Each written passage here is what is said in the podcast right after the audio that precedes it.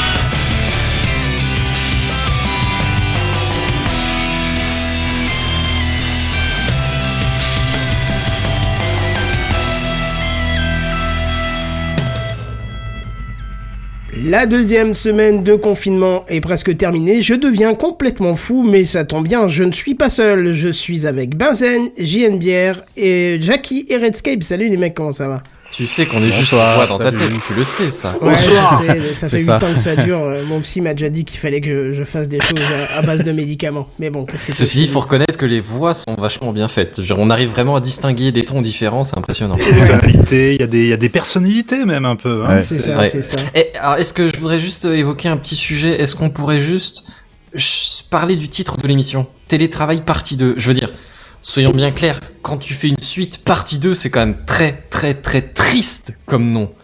Euh, oui. Genre, ça aurait pu Tu- être le tu- retour, télétravail back in black. Enfin, je, je, je, je ne sais, je, sais Ah, tu, pas. veux, tu veux renommer l'émission Télécraft? Alors Voilà. attends, tu, tu veux moi, j'ai aucun souci avec ta remarque. Mais si tu veux jouer sur ce terrain-là, tu sais que je suis un peu taquin.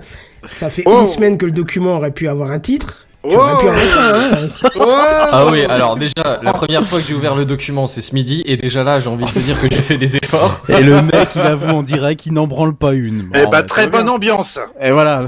Ah, bah, merde. Eh ben, c'est dans sera- cette superbe ambiance que nous avons l'occasion d'accueillir quelqu'un ce soir qui va nous parler. Bonsoir Alain. Bonsoir. Avoue que tu Bonsoir. regrettes Bonsoir. déjà d'être venu dans ce beau bordel. Euh, je commence à me poser des questions, tout à fait. Ah. Tu vois, c'est, Ouais. ici, Bon, c'est on une n'est pas espèce sûr, d'apéro du bordel, capitaine où on insulte un peu moins. Euh, mais, mais, euh, et on parle un peu plus de tech, tu vois. Bon. D'ailleurs, qui est le connard qui a fumé pendant le générique Ouais, Ouais. je voudrais bien savoir ça. Ah, ouais. si je le. Saloperie. J'étais à deux droits de faire un clic droit muet quand même. Bravo. Oh oui. Moi aussi. Heureusement que le générique est hyper fort et que ça s'entend euh, juste à peine. Donc si vous entendez un petit pendant le générique, c'est JNBR euh, sur Twitter. Voilà, Oh, ça pas balance. moi. c'est ça. Ça va les mecs, vous avez passé une bonne euh, télé semaine? Oh, J'ai envie de me jeter par la fenêtre, mais Ouais, ça pas- va. Ouais, ça commence à être euh, fatigant. euh. Moi, j'ai failli-. Moi j'ai failli gagner Monaco hier, euh, ça va, Ah, tout non, va non, bien. non, Jackie. Non, Jackie, s'il te plaît. Et il avait plus d'essence. Euh... Non, Jackie, s'il te plaît. Si, si. Ça c'est Non, les private mais- jokes là. Vous avez fait Euh, un- ouais. un, un Non mais alors je pense qu'il y a eu une course Ouais, de F1 ouais. qui a été simulée là et Euh, ça non, ben non, non, non. Justement, en le l'occurrence, c'était Live 2. Voilà, c'était Live Ah. 2 et c'était bien nul, c'était de la merde, le jeu a fait de la merde, il a plein de bugs et, et c'est nul. Ah, Voilà. c'est Bah, comme ça que tu dis quand tu roules mal. Ouais, c'est ça, c'est exactement ouais, comme ça. ça. Ah, mais mais en ça. même temps la manette qui bug, euh, bon c'est Ah connu c'est pas quoi. J'ai la manette qui Non mais, bug. non mais j'ai, oui, exactement, oui, j'ai les boutons qui font. non mais c'est Ah, pas il y a une ça. bonne mais- ambiance ce soir, tout le monde Ouais, allez. ça on est au taquet. Mais non, mais c'est pas ça, c'est que c'est de la merde, ces bagnoles-là, c'est de la merde, c'est de la merde à contrôler. Jackie, Jackie qui finit jamais aussi haut dans le classement, il finit miraculeusement deuxième. Deuxième ou troisième d'ailleurs, Jackie Troisième, et j'aurais dû terminer deuxième, mais peut-être premier parce que. Ah oui, t'as pité. Ouais, j'ai pité, ouais. Un petit bug, ouais. Enfin bref, voilà, c'est. On essaie d'occuper nos soirées en fait comme on peut. Voilà. C'est se détendre. Euh, voilà. Donc euh, ça, on fait pas mal de, de sim racing en ce moment avec les, les gens du les gens du SAV. Et en même temps Rien à tout le voir monde est avec les dispo Steam, tous les soirs, tu vois, Bah, ça, ça c'est- facilite le ça truc. facilite Les soirs, la journée, euh. ouais.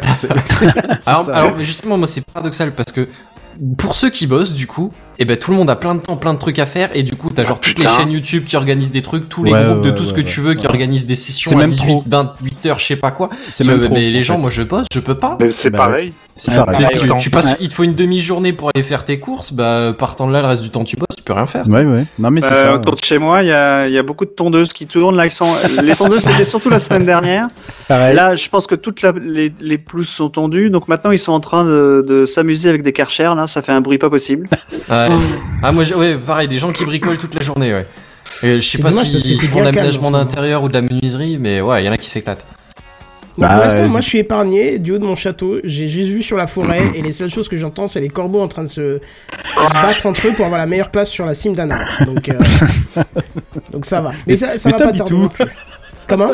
Mais t'habites où pour Au être milieu d'un domaine. Au milieu, ouais, d'un domaine de quelques kilomètres carrés, donc euh, c'est sympa. Monsieur le châtelain. Normalement, il y a, il y a des, des mini, des mini, des mini mois ou de, je sais pas comment ça s'appelle, qui, qui se baladent, mais, euh, mais là, il y en a pas. Voilà, c'est ça. Ouais. Parce que forcément, c'est, ils Un sont tous à la châtelain maison. seul. Non, mais si tu veux, on en discute après, si tu veux savoir le détail, mais c'est, drôle. Non, mais en tout cas, j'ai, un très très très très grand jardin, certes bétonné, mais crois-moi, tu peux y mettre un Airbus dessus. Bref, euh, allons-y. Ou un barbecue. euh, ou un barbecue. Ouais, ça prend moins de place le barbecue. Hein. Enfin, Ouais, quoique tu peux faire un, un barbecue Ah, avec tu un peux faire un feu de joie et un gros truc, hein. Mais le kérosène, c'est pas très bon pour les pour les pour les chouinks, hein, mais bon. Pour les saucisses, ouais, c'est pas bon. Bref, après ce, ce démarrage en fanfare, comme vous avez été C'est l'intro la plus longue du confinement. Ah oui, du confinement, oui. Vous pouvez voir qu'on est en forme, JNBR aussi apparemment, parce qu'il fait de la trompette.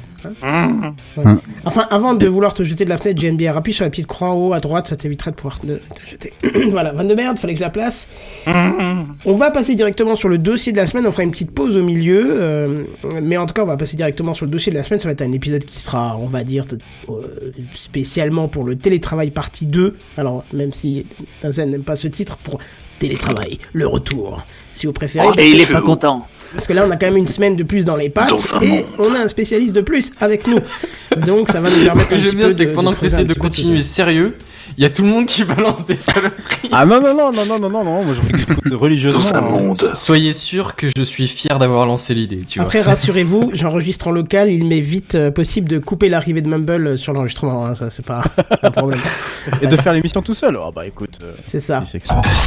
Tu as entendu le dernier truc là? Tu as vu l'iPad qui est sorti la dernière fois? C'est le dossier de la semaine. C'est le dossier de la semaine. C'est le dossier de la semaine. C'est le dossier de la semaine, mes amis. Ah, ça c'est moderne. Ça, c'est moderne. Et c'est pour ça qu'Alain est venu en renfort de euh, Jackie, euh, puisqu'on va reparler de télétravail, mais pas de télétravail côté utilisateur, mais plutôt côté euh, responsable informatique, administrateur réseau, administrateur système, appelez comme vous voulez. Le mec qui en général vous crachez dessus quand tout marche en disant qu'il n'a rien à faire de ses journées, et que quand ça marche pas, vous dites c'est parce qu'il n'a rien fait de ses journées que ça ne marche pas. Alain, je vais quand même te laisser te présenter, hein, c'est le moindre des choses au moins au début. Mhm, donc, euh, bah, Alain, j'habite euh, près de Rennes. Je suis administrateur d'infrastructure chez un hébergeur de données de santé. Euh, Ah, c'est voilà. bonsoir, masques, Alain. bravo. Pardon. C'est à cause de toi qu'il n'y a pas eu la livraison des masques, bravo. Alors pas du tout, mais euh, si tu veux que ce soit de ma faute, je, ouais, je prends, pas de problème. De large. Le mec, il en a tellement plus rien à foutre, tu sais. c'est- Ça de plus, ça de moins. Il s'est passé quoi cette semaine, Alain? Est-ce qu'il y a la guerre dans le monde Oui, c'est moi. Foutez-moi la paix.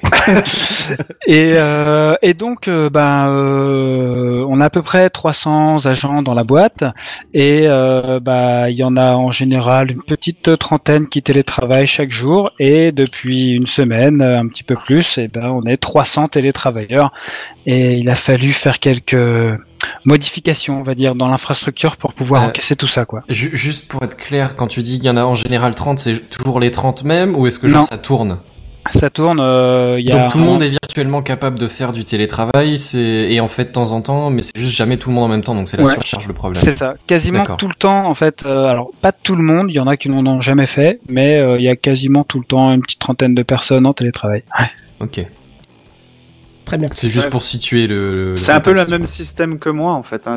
Nous, a- c'est un peu moins en, en, en- en tous les jours. Et on est une quinzaine, on va dire tous les jours habituellement.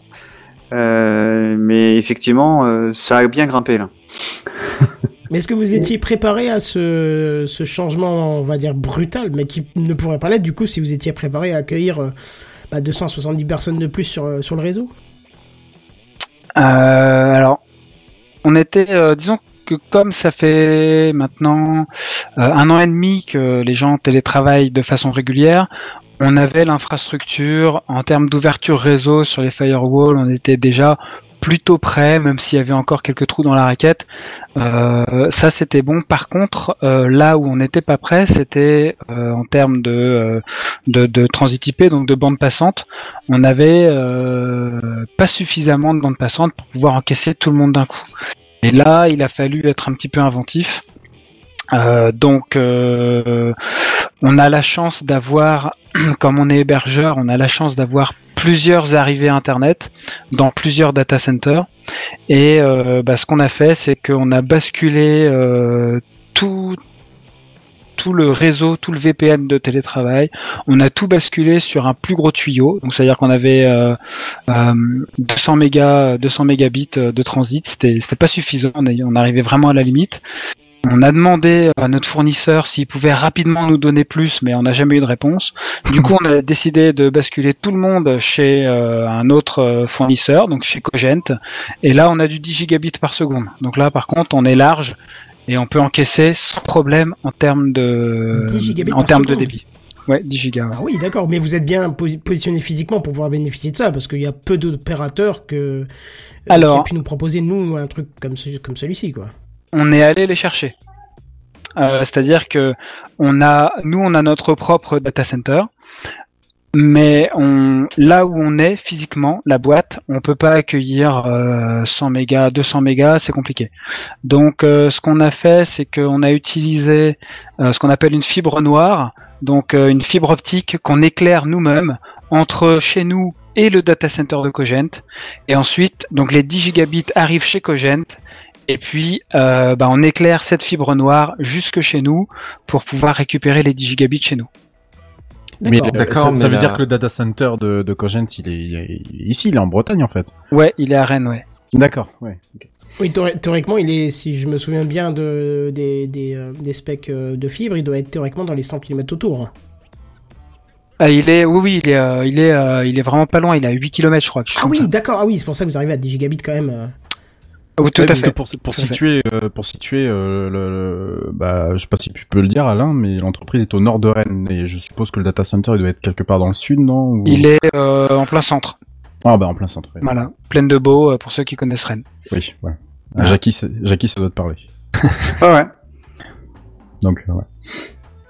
Voilà. Et euh, alors, et ce qu'on fait également, c'est qu'on a alors les anciens, euh, le premier VPN de télétravail, disons, celui sur lequel étaient les 30 utilisateurs par jour, lui, il n'était pas non plus euh, dans les locaux de l'entreprise. Il était, ça arrivait via euh, euh, le transit IP qu'on avait chez TDF. Donc TDF à Cesson-Sévigné. Euh, tu peux expliquer ce que c'est TDF Alors TDF, c'est euh, euh, Télédiffusion de France? Télédiffusion de France, exactement. Donc TDF, c'est eux, c'est grâce à eux que vous recevez la TNT à la maison euh, et une bonne partie de la radio également. Souvent, ce sont des grandes tours qu'on voit avec des antennes. Et depuis quelques années, depuis 2012, TDF s'est lancé dans euh, l'hébergement, dans le data center. Et donc euh, TDF loue des mètres carrés et des baies. Et donc nous, on a profité de cette occasion pour venir placer des serveurs chez eux. On a également une fibre noire qu'on éclaire de chez nous jusque chez eux, et sur cette fibre, on envoie, attention, 80 gigabits par seconde. Ah oui, d'accord. Vache. Il y a un peu de marge pour mettre deux, trois conneries. Netflix, quoi. Voilà, c'est ça. Mais alors ça, c'est ça, c'est quelque chose que vous aviez déjà mis en place précédemment, parce que Ça, tout ça, on l'avait déjà avant. On l'avait déjà avant. Et c'était dans quel but alors? Bah, C'est dans le but de faire de l'hébergement de données de santé et de pouvoir euh, basculer d'un endroit à un autre en cas de problème. S'il y a un data le- center qui crash, si on se prend un avion ou quoi, on est capable euh, de repartir sur un autre data center. Ah, vous faites de la duplication de données en temps réel, du coup. On essaye, ouais. Ok. Parce que du coup, avec ce, même avec ce débit-là, il n'y a pas de redondance euh, instantanée? Non, pas forcément. Non, non, pas forcément. Et surtout, alors là, euh, je vais rentrer un petit peu dans le détail, mais j'adore raconter ça parce que je trouve ça génial. Ah oui, volontiers. Euh, en- entre le, notre entreprise et TDF, il y a une fibre noire euh, donc qui fait 10 gigabits par seconde. Et ce qui se passe, c'est que de chaque côté de cette fibre noire, on place un prisme qui va séparer la lumière en 8 canaux lumineux.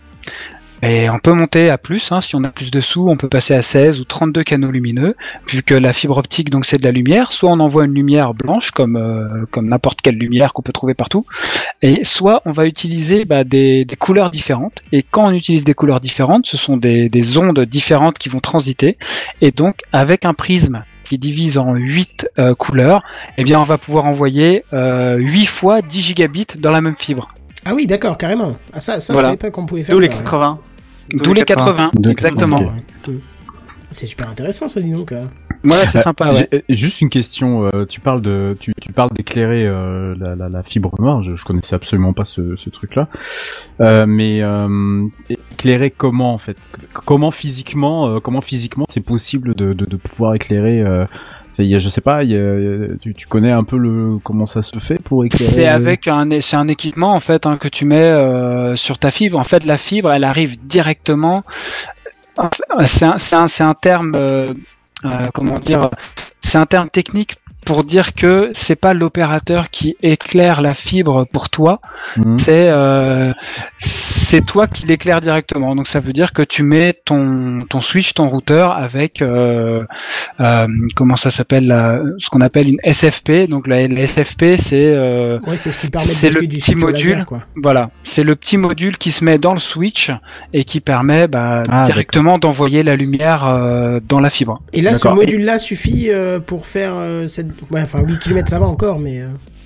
euh, Bah, je trouve Bah, ça si, si, énorme. si, si, ça suffit, ouais. Si, si, ça suffit, ouais. Je trouve ça énorme, moi, justement, 8 km, euh, la Bah, lumière, il y de a pas, y a fibre, pas de, c'est- c'est il y a- pas y a pas d'atténuation, il y a pas d'atténuation. Bah, c'est dans une fibre, hein, donc euh, il n'y a Oui, pas de donc, place pas pour euh, s'atténuer. Ouais. C'est- C'est fait pour.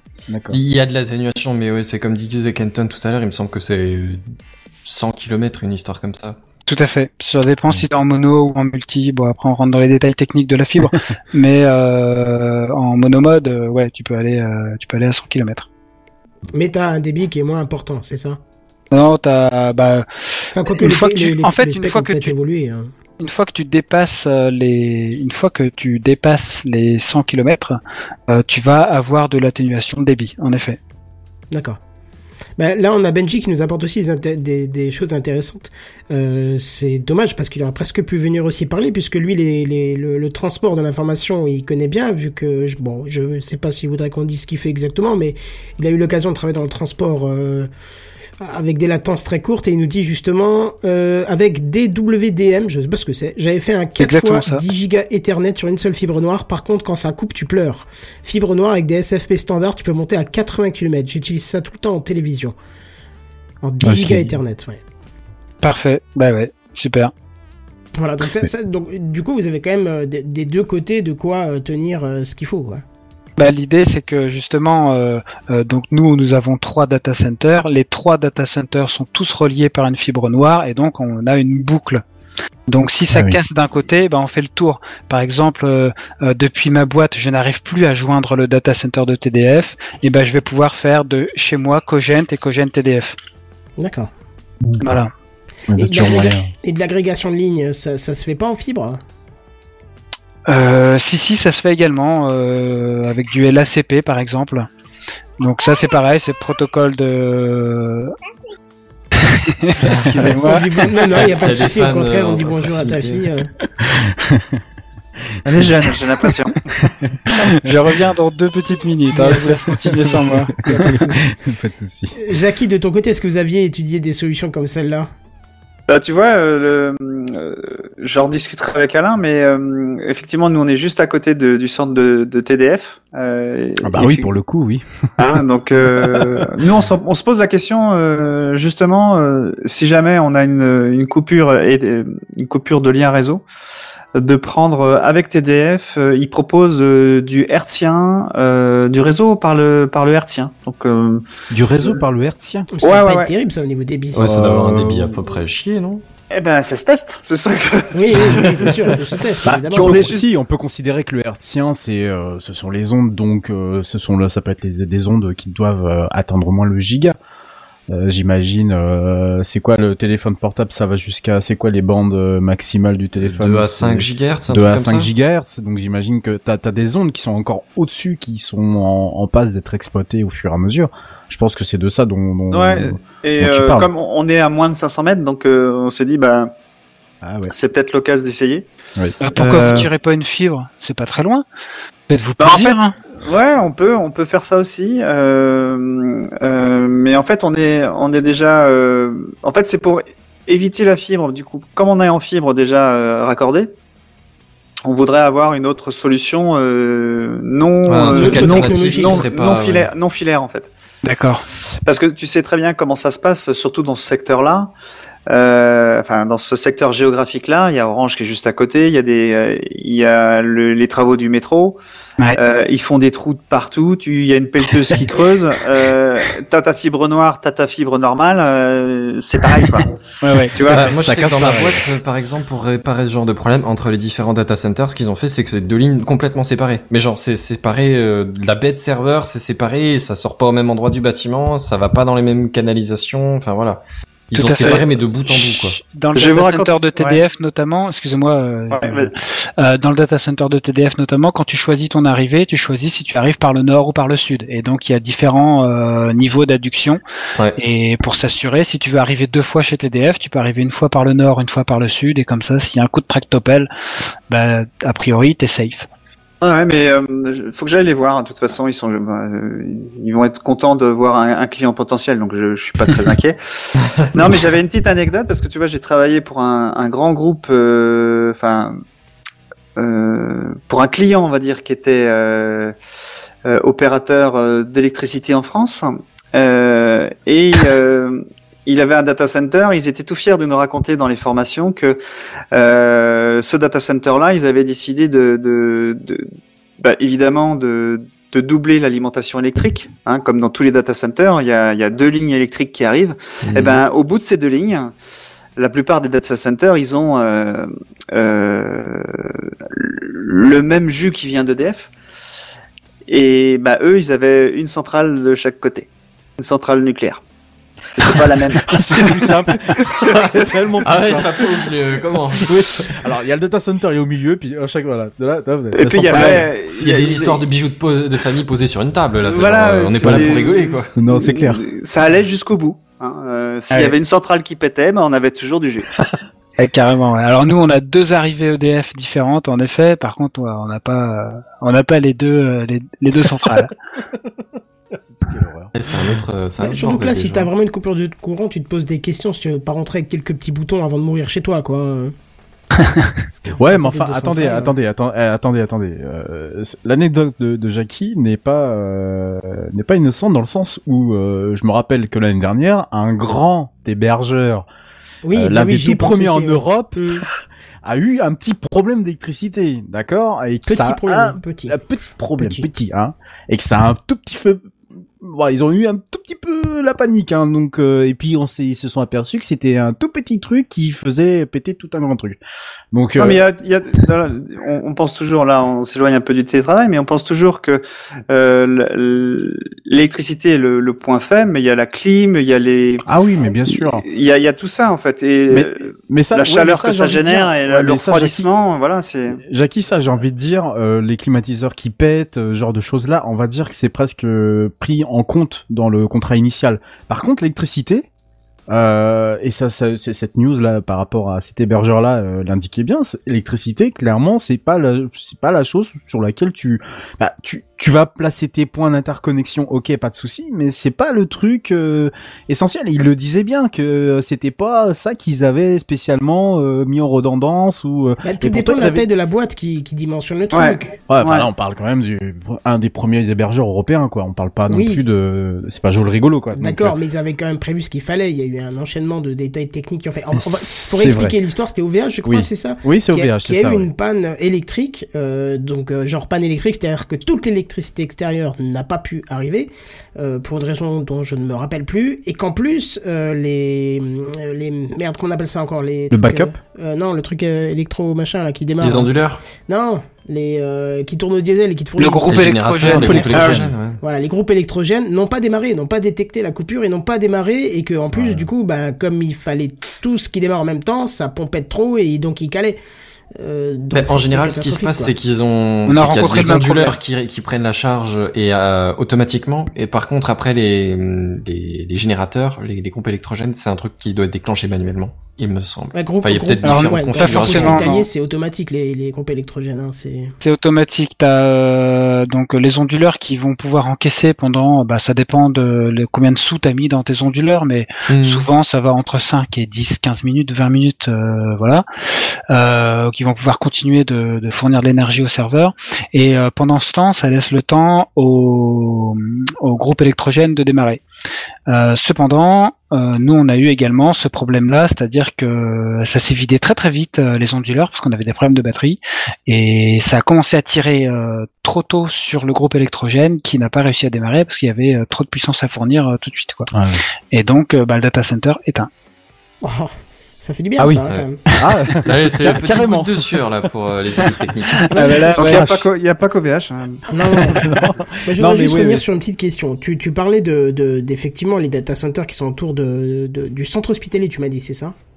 Ouais, euh, alors on travaille pour euh, pour les centres hospitaliers. Mais je travaille pas dans un centre hospitalier moi personnellement. D'accord, d'accord, mais bon, c'est ça, ça, ça reste euh, cohérent avec la question. C'est-à-dire que à un moment, vous êtes allé voir ce data center en disant, est-ce qu'on peut tirer une fibre noire ou c'est eux qui vous proposent ça en disant, nous on vous propose des liens de sécure, euh, de, de la redondance au cas où? Alors nous, ce qu'on fait, c'est que euh, en fait des fibres noires, il y en a déjà un petit peu partout, des fibres. Et euh, ensuite, eh ben, tu vas voir un, tu vas voir souvent, c'est ce qu'on appelle une DSP, c'est une délégation de service public. Et donc il y a des gens qui s'occupent. À Rennes, ça s'appelle euh, RMT pour Rennes, Métropole Télécom. Et donc c'est eux qui gèrent les fibres qui se trouvent sur le territoire rennais et sur la métropole rennaise. Et donc, bah, oui, c'est un lapin, mon chat. Euh, c'est compliqué. Et, et- et il, il fait venir cette jingle avec lui. dis donc. Ouais, c'est bien vu, hein. Et donc, euh, donc en fait, on exploite nous, euh, nous on exploite ces fibres-là, quoi, euh, ce type de fibres-là. Euh, et il y en a un petit peu partout. Donc euh, souvent, ce qui se passe, c'est que euh, tu as juste depuis chez toi à euh, demander à ce qu'on te tire une fibre jusqu'à un répartiteur qui est pas très loin. Et puis tu fais pareil éventuellement depuis l'autre data center, mais souvent c'est déjà présent. Et à partir de là, ça y est, t'as ton lien, quoi. C'est parti. D'accord, donc tu payes l'installation et après je suppose que tu as une cotise euh, au mois et... Ouais, c'est ça, tout à fait. Tout à fait. D'accord. Mais alors, l'autre question qui me vient, c'est pourquoi, euh, dans ce cas-là, avoir un point de sortie classique si tu peux déjà passer par là et avoir un, un débit aussi important? Parce que plus t'en as, mieux c'est. Oui, oui, oui, d'accord. Oui. Voilà, tout simplement. Euh, et puis ce qui se passe aussi, c'est que tu as euh, des réseaux, euh, des réseaux privés, ce qu'on appelle des réseaux MPLS. Donc nous, on avait déjà quelques réseaux MPLS qui arrivaient sur notre data center en propre hein, dans, dans l'entreprise. Et ensuite, on est allé chercher des réseaux, surtout des réseaux moins chers. C'est-à-dire qu'un réseau MPLS à 100 mégabits nous coûte aujourd'hui plus cher que notre réseau à 10 gigabits. Euh, mais le réseau à 10 gigabits, c'est que sur Internet. Voilà, c'est pas un réseau privé euh, qui regroupe plusieurs établissements hospitaliers, par exemple. Mais alors, Ouais, parce je- qu'on pourrait. mais- oui, pardon. on- non, moi, je, je, pour Alain, je, parce qu'on pourrait imaginer ça en fait, un- une sorte de, de, de, de méta-réseau entre guillemets entre entre tous les clients, tous vos clients. Je sais, je sais plus si vous avez euh, quel, euh, sur quelle zone géographique. Bah si en Bretagne évidemment, mais je sais pas si vous en avez d'autres ailleurs sur le territoire français. Si, si, dans le Nord aussi, ouais. Mais on, on pourrait on pourrait très bien imaginer. Bon après le problème c'est qu'on on a des distances qui sont quand même assez euh, assez éloignées, mais on pourrait imaginer par exemple en, en Bretagne euh, avoir certains hôpitaux euh, reliés les uns entre les autres. Oui, ça à- existe. Ça existe en Bretagne. Il y a, il y a- maillage ou quoi ouais. ouais, Ouais. il y a un réseau déjà euh, qui existe, qui s'appelle BIPS. Euh, ça existe également dans le nord de la France. Il y Il a y a un réseau qui s'appelle Internet. Alors Renater, c'est pour euh, C'est pour l'éducation, c'est ça, je suis pas l'éducation. sûr que. Mais pour l'éducation, le... Il me Bah, semblait que le- que l'hospitalier était aussi dessus. Ah non, c'est peut-être les centres de recherche. Ouais, Fédération Ah, Éducation ouais. Recherche, oui, pardon. Ah oui. Ouais, ouais. Non, non, Ouais. les, les, les, les, hôpitaux sont pas dessus. Mais il y a en fait dans chaque département, dans chaque région, il existe un réseau déjà qui permet d'interconnecter les hôpitaux entre eux parce que les hôpitaux ont besoin de ces réseaux privés pour euh, pouvoir s'échanger des informations de santé, des données de santé qui doivent faire transiter. Et aujourd'hui, en tout cas, ils ne souhaitent pas que ces données transitent sur Internet. Ce que logique. Voilà, Euh, ce qui a du sens. Oui, ce qui a beaucoup de sens, oui. Surtout quand on parle de données hospitalières. euh, vu les dernières... euh, bon, bref. On va passer là-dessus. Euh, voilà. Non, très bien. Bon, alors ça, c'est sur le côté euh, capacité, débit, si on, si on peut parler. Mais Euh, Attends, j'ai une question par Vas-y, contre. bien Moi, sûr, contraire, vas-y. Moi, j'ai une, j'ai une 100 mégas par rapport à mon besoin et euh, on avait un petit peu peur euh, dans notre euh, dans notre réseau euh, que euh, de passer. Alors, on est passé de 50 connexions simultanées. Tu nous diras combien à combien t'es passé euh, en, en réel. On est passé de 50 à 300 en connexion simultanée. On avait peur que on, savait qu'on n'allait jamais avoir les 300, mais on pensait on pensait autour de 150 connexions.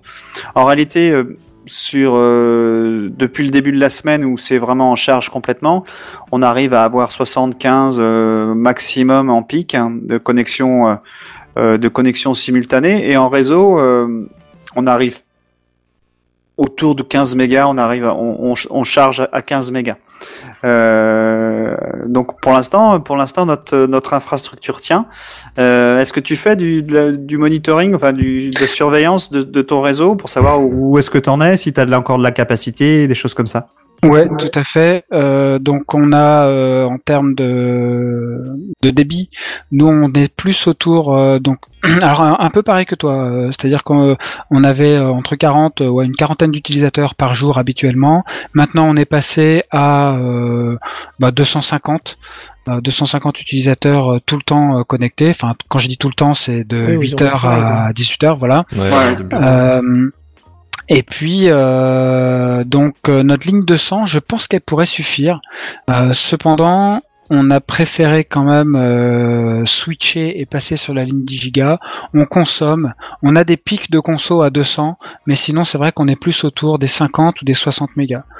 Euh, ce qu'il y a, c'est qu'on est également euh, éditeur d'un logiciel, euh, d'un DPI, d'un dossier patient informatisé pour les hôpitaux. Je crois que t'allais Et, euh, du Dick Packet Inspection, là. c'est vrai. mais non. Euh, on fait pas ça chez vous nous. êtes, vous êtes éditeur d'un DPI Oui, tout à mais fait. J'ai dû rencontrer ta solution quelque part alors. Sans aucun doute. Ah, oui, oui, Euh, et donc euh, le logiciel il fait 6 gigas, donc euh, il faut que les développeurs puissent le télécharger, l'uploader sur les dépôts et compagnie. Donc de temps en temps on a quelques pics euh, en termes de Ouais, charge. c'est logique. Euh, mais sinon dans l'ensemble c'est vrai que je suis assez surpris. euh, Avec 10 gigabits par seconde, ça va. Ça Ouais, prend pas. ça tient. ça pas longtemps. Au-delà de ça, il faut aussi que les serveurs tiennent. Euh, Je veux dire, les, les fichiers, il faut Bah- qu'ils soient lus, envoyés. euh. Bah, les serveurs, c'est pas trop un problème. Notre réseau interne, il est à 10 gigas par seconde. Euh, notre euh, les- Oh la vache.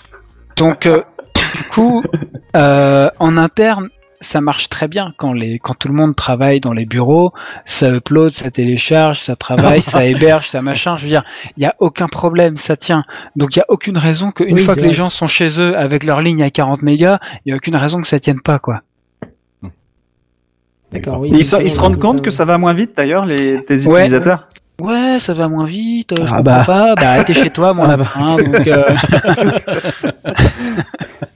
Qu'est-ce que t'as avec les lapins Eh, Juste euh, en aparté, euh, en aparté Alain, c'est euh, Sillage, ça te parle? Bah, c'est ça, c'est la Ok, solution qu'on édite, Bon, donc, ouais, euh, tout à fait. bah, figure-toi que oui, j'ai travaillé avec, euh, sans savoir que j'ai, on a un tableau là avec euh, avec les les, clés, les clients et puis euh, j'ai souvent vu SIB, mais sans avoir fait le rapprochement avec euh, avec euh, avec toi. Et Donc, bah euh, voilà. ben voilà, ok. Bah, on en reparlera en, en antenne. Voilà, c'était le Tout à petit fait. aparté. Alors justement, on a Yannick qui nous dit euh, c'est technique ce soir, je comprends pas tout. Alors n'hésite pas à nous dire ce que tu Ah oui. comprends pas parce que le but c'est de vulgariser Oui. et comme nous on est dans le domaine, on ne sait pas où forcément le, le savoir des gens s'arrête. Donc euh, c'est quand même Oui. plus évident si tu nous dis euh, pour nous ce qui ce qui pourrait être euh, un peu compliqué à, à comprendre. Euh, Qu'est-ce que je voulais dire? Euh, Quelqu'un voulait rajouter quelque chose sur cette section là ou pas?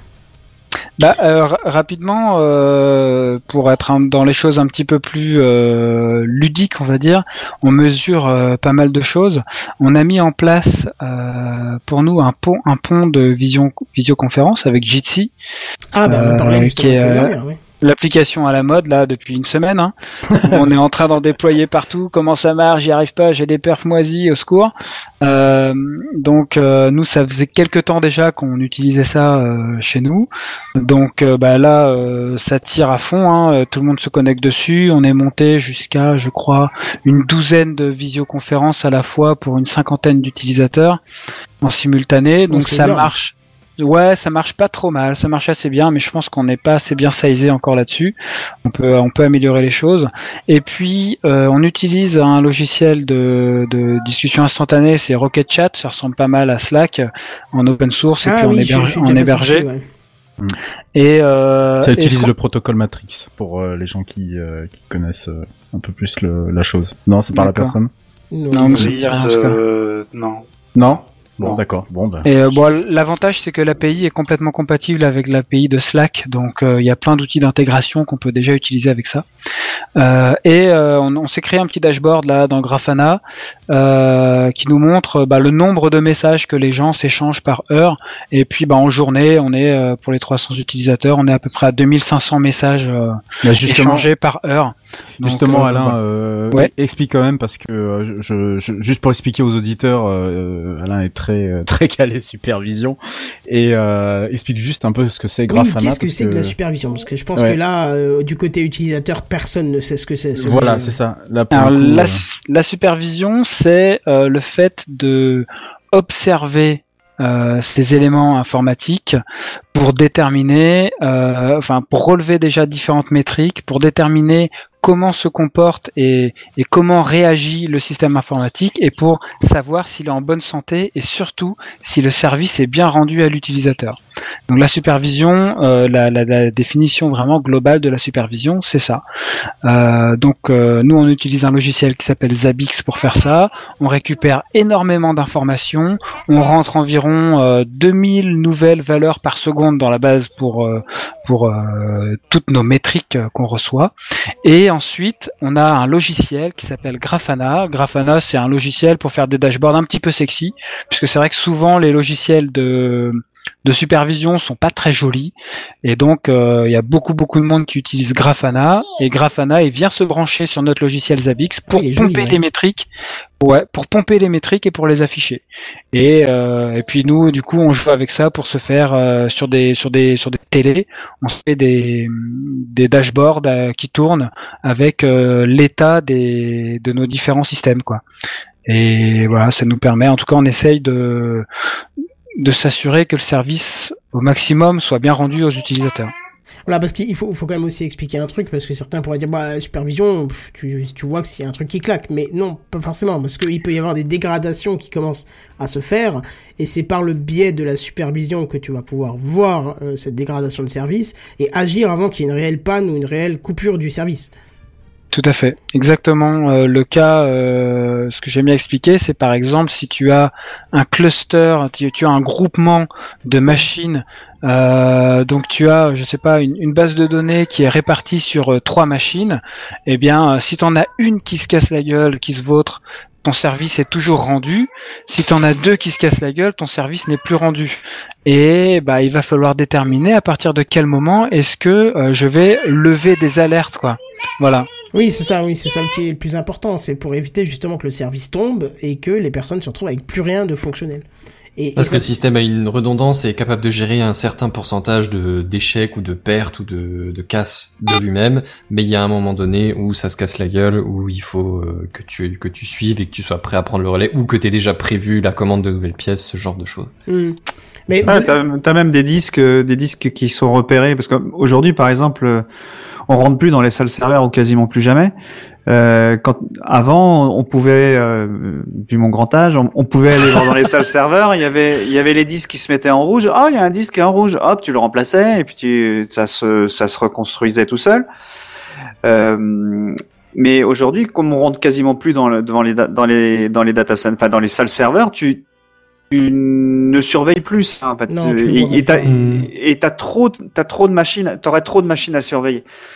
Euh, donc l'idée c'est d'être d'être informé, d'avoir euh, des mails, ça peut être des SMS, ça peut être euh, une télévision comme comme tu dis euh, Alain, euh, qui euh, où tu vois tes, tes principaux tes principaux éléments et puis si euh, il y en a un qui a un, un souci, bah hop, t'es alerté.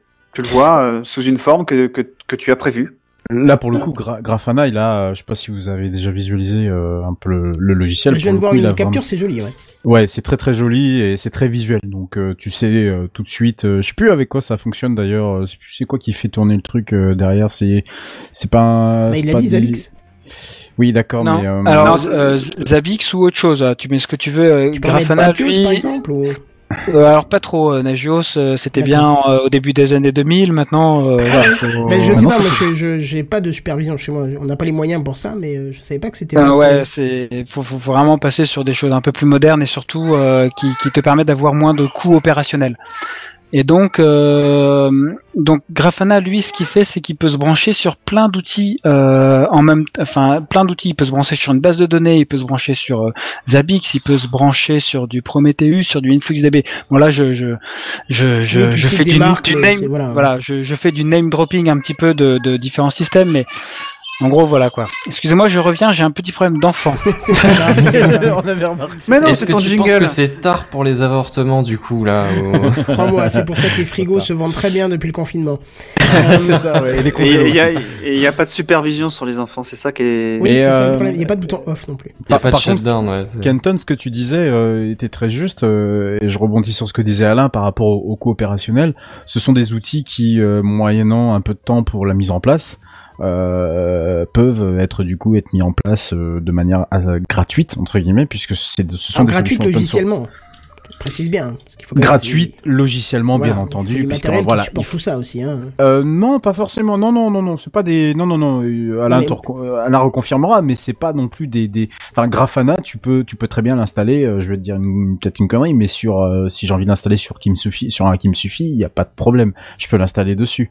Alors c'est va c'est pas. peut-être parce qu'effectivement, comme il dit, j'avais Sur un Raspberry un aussi. plus vieux. Ah oui? Non, tu te moques de moi. Euh, je- Il me semble, il me Euh, semble bah, que, je- oui, il me oui, semble on que c'est, il me semble que c'est installé chez nous sur un, sur un, sur un Raspberry ça, Pi. ça m'étonnerait pas. Enfin, clairement, ça m'étonnerait pas. Parce que Ah, moi j'avais fait le test de Nagios à l'époque, euh, quand j'ai lancé le, le service, alors c'était au tout début, hein, je me souviens plus de ce que j'avais fait, j'ai peut-être fait une, erreur de conf, j'ai lancé le truc, euh, en deux secondes mon téléphone a sonné et plus rien qui marchait, euh, Mm. les disques je les voyais en train de souffrir, de suer, tout ce que tu veux, donc j'ai coupé ça immédiatement quoi. hein. Bah là, tu vois. non, par mais je exemple, parle pas, je parle pas de Grafana, c'est juste pour euh, s'interfacer, pour oui, oui, afficher voilà, en ça fait. c'est l'interface graphique, Mais oui, si non, tu, je mais si tu veux par exemple un serveur, La, si tu servi- veux- si la tu supervision, elle est, sur- ouais, elle si est installée sur un vrai serveur. Ouais, voilà. si Voilà, tu veux l'installer sur un vrai serveur, Euh, oui, bah non, non, mais pas forcément. Regarde, là, par exemple, j'ai devant moi un truc, euh, un truc tout con avec un Raspberry Pi. Euh, T'installes Grafana dessus si as, t'as envie. Et, euh, Mais Grafana, c'est pas ça la supervision. Mais non, c'est juste Ouais, l'interprétation c'est- des données. Ouais, voilà, ouais. Oui, mais ce que je, oui, d'accord, mais euh, derrière t'as quoi? T'as, tu dois avoir une, une, une DB influx ou une connerie comme ça, et puis voilà. Mais c'est pas ça qui va te pomper plus que ça le, le- dans ton dans ton Raspberry Pi ou dans ton serveur. Encore une fois, si j'ai envie de le, le mettre sur un qui me suffit, il bah, y a pas grand chose qui m'en empêcherait. Ça prend pas énormément de, de ressources. Si c'est ça, ta, si c'est ça ta, ta, ta, ta crainte. La, visualisation des données, oui, mais le traitement des données, c'en est une autre. hein. Dans le sens, la récupération, si tu préfères aller chercher toutes ces infos, il faut quand même un processeur qui tourne, quoi. Donc, euh, il te faut quand même de la puissance. Et ton serveur n'est pas forcément, euh, Jackie, tu me diras ce que t'en penses, mais il est pas forcément ouais, dimensionné pour rajouter ce service par-dessus, quoi. Hmm, je suis pas d'accord. Je suis pas d'accord. Faudrait poser la question, mais je suis non, je suis je suis, je suis pas d'accord. Après, ça dépend ce que tu veux en faire exactement, mais Ça, en fait, je pense que ça dépend du nombre de paramètres que tu surveilles.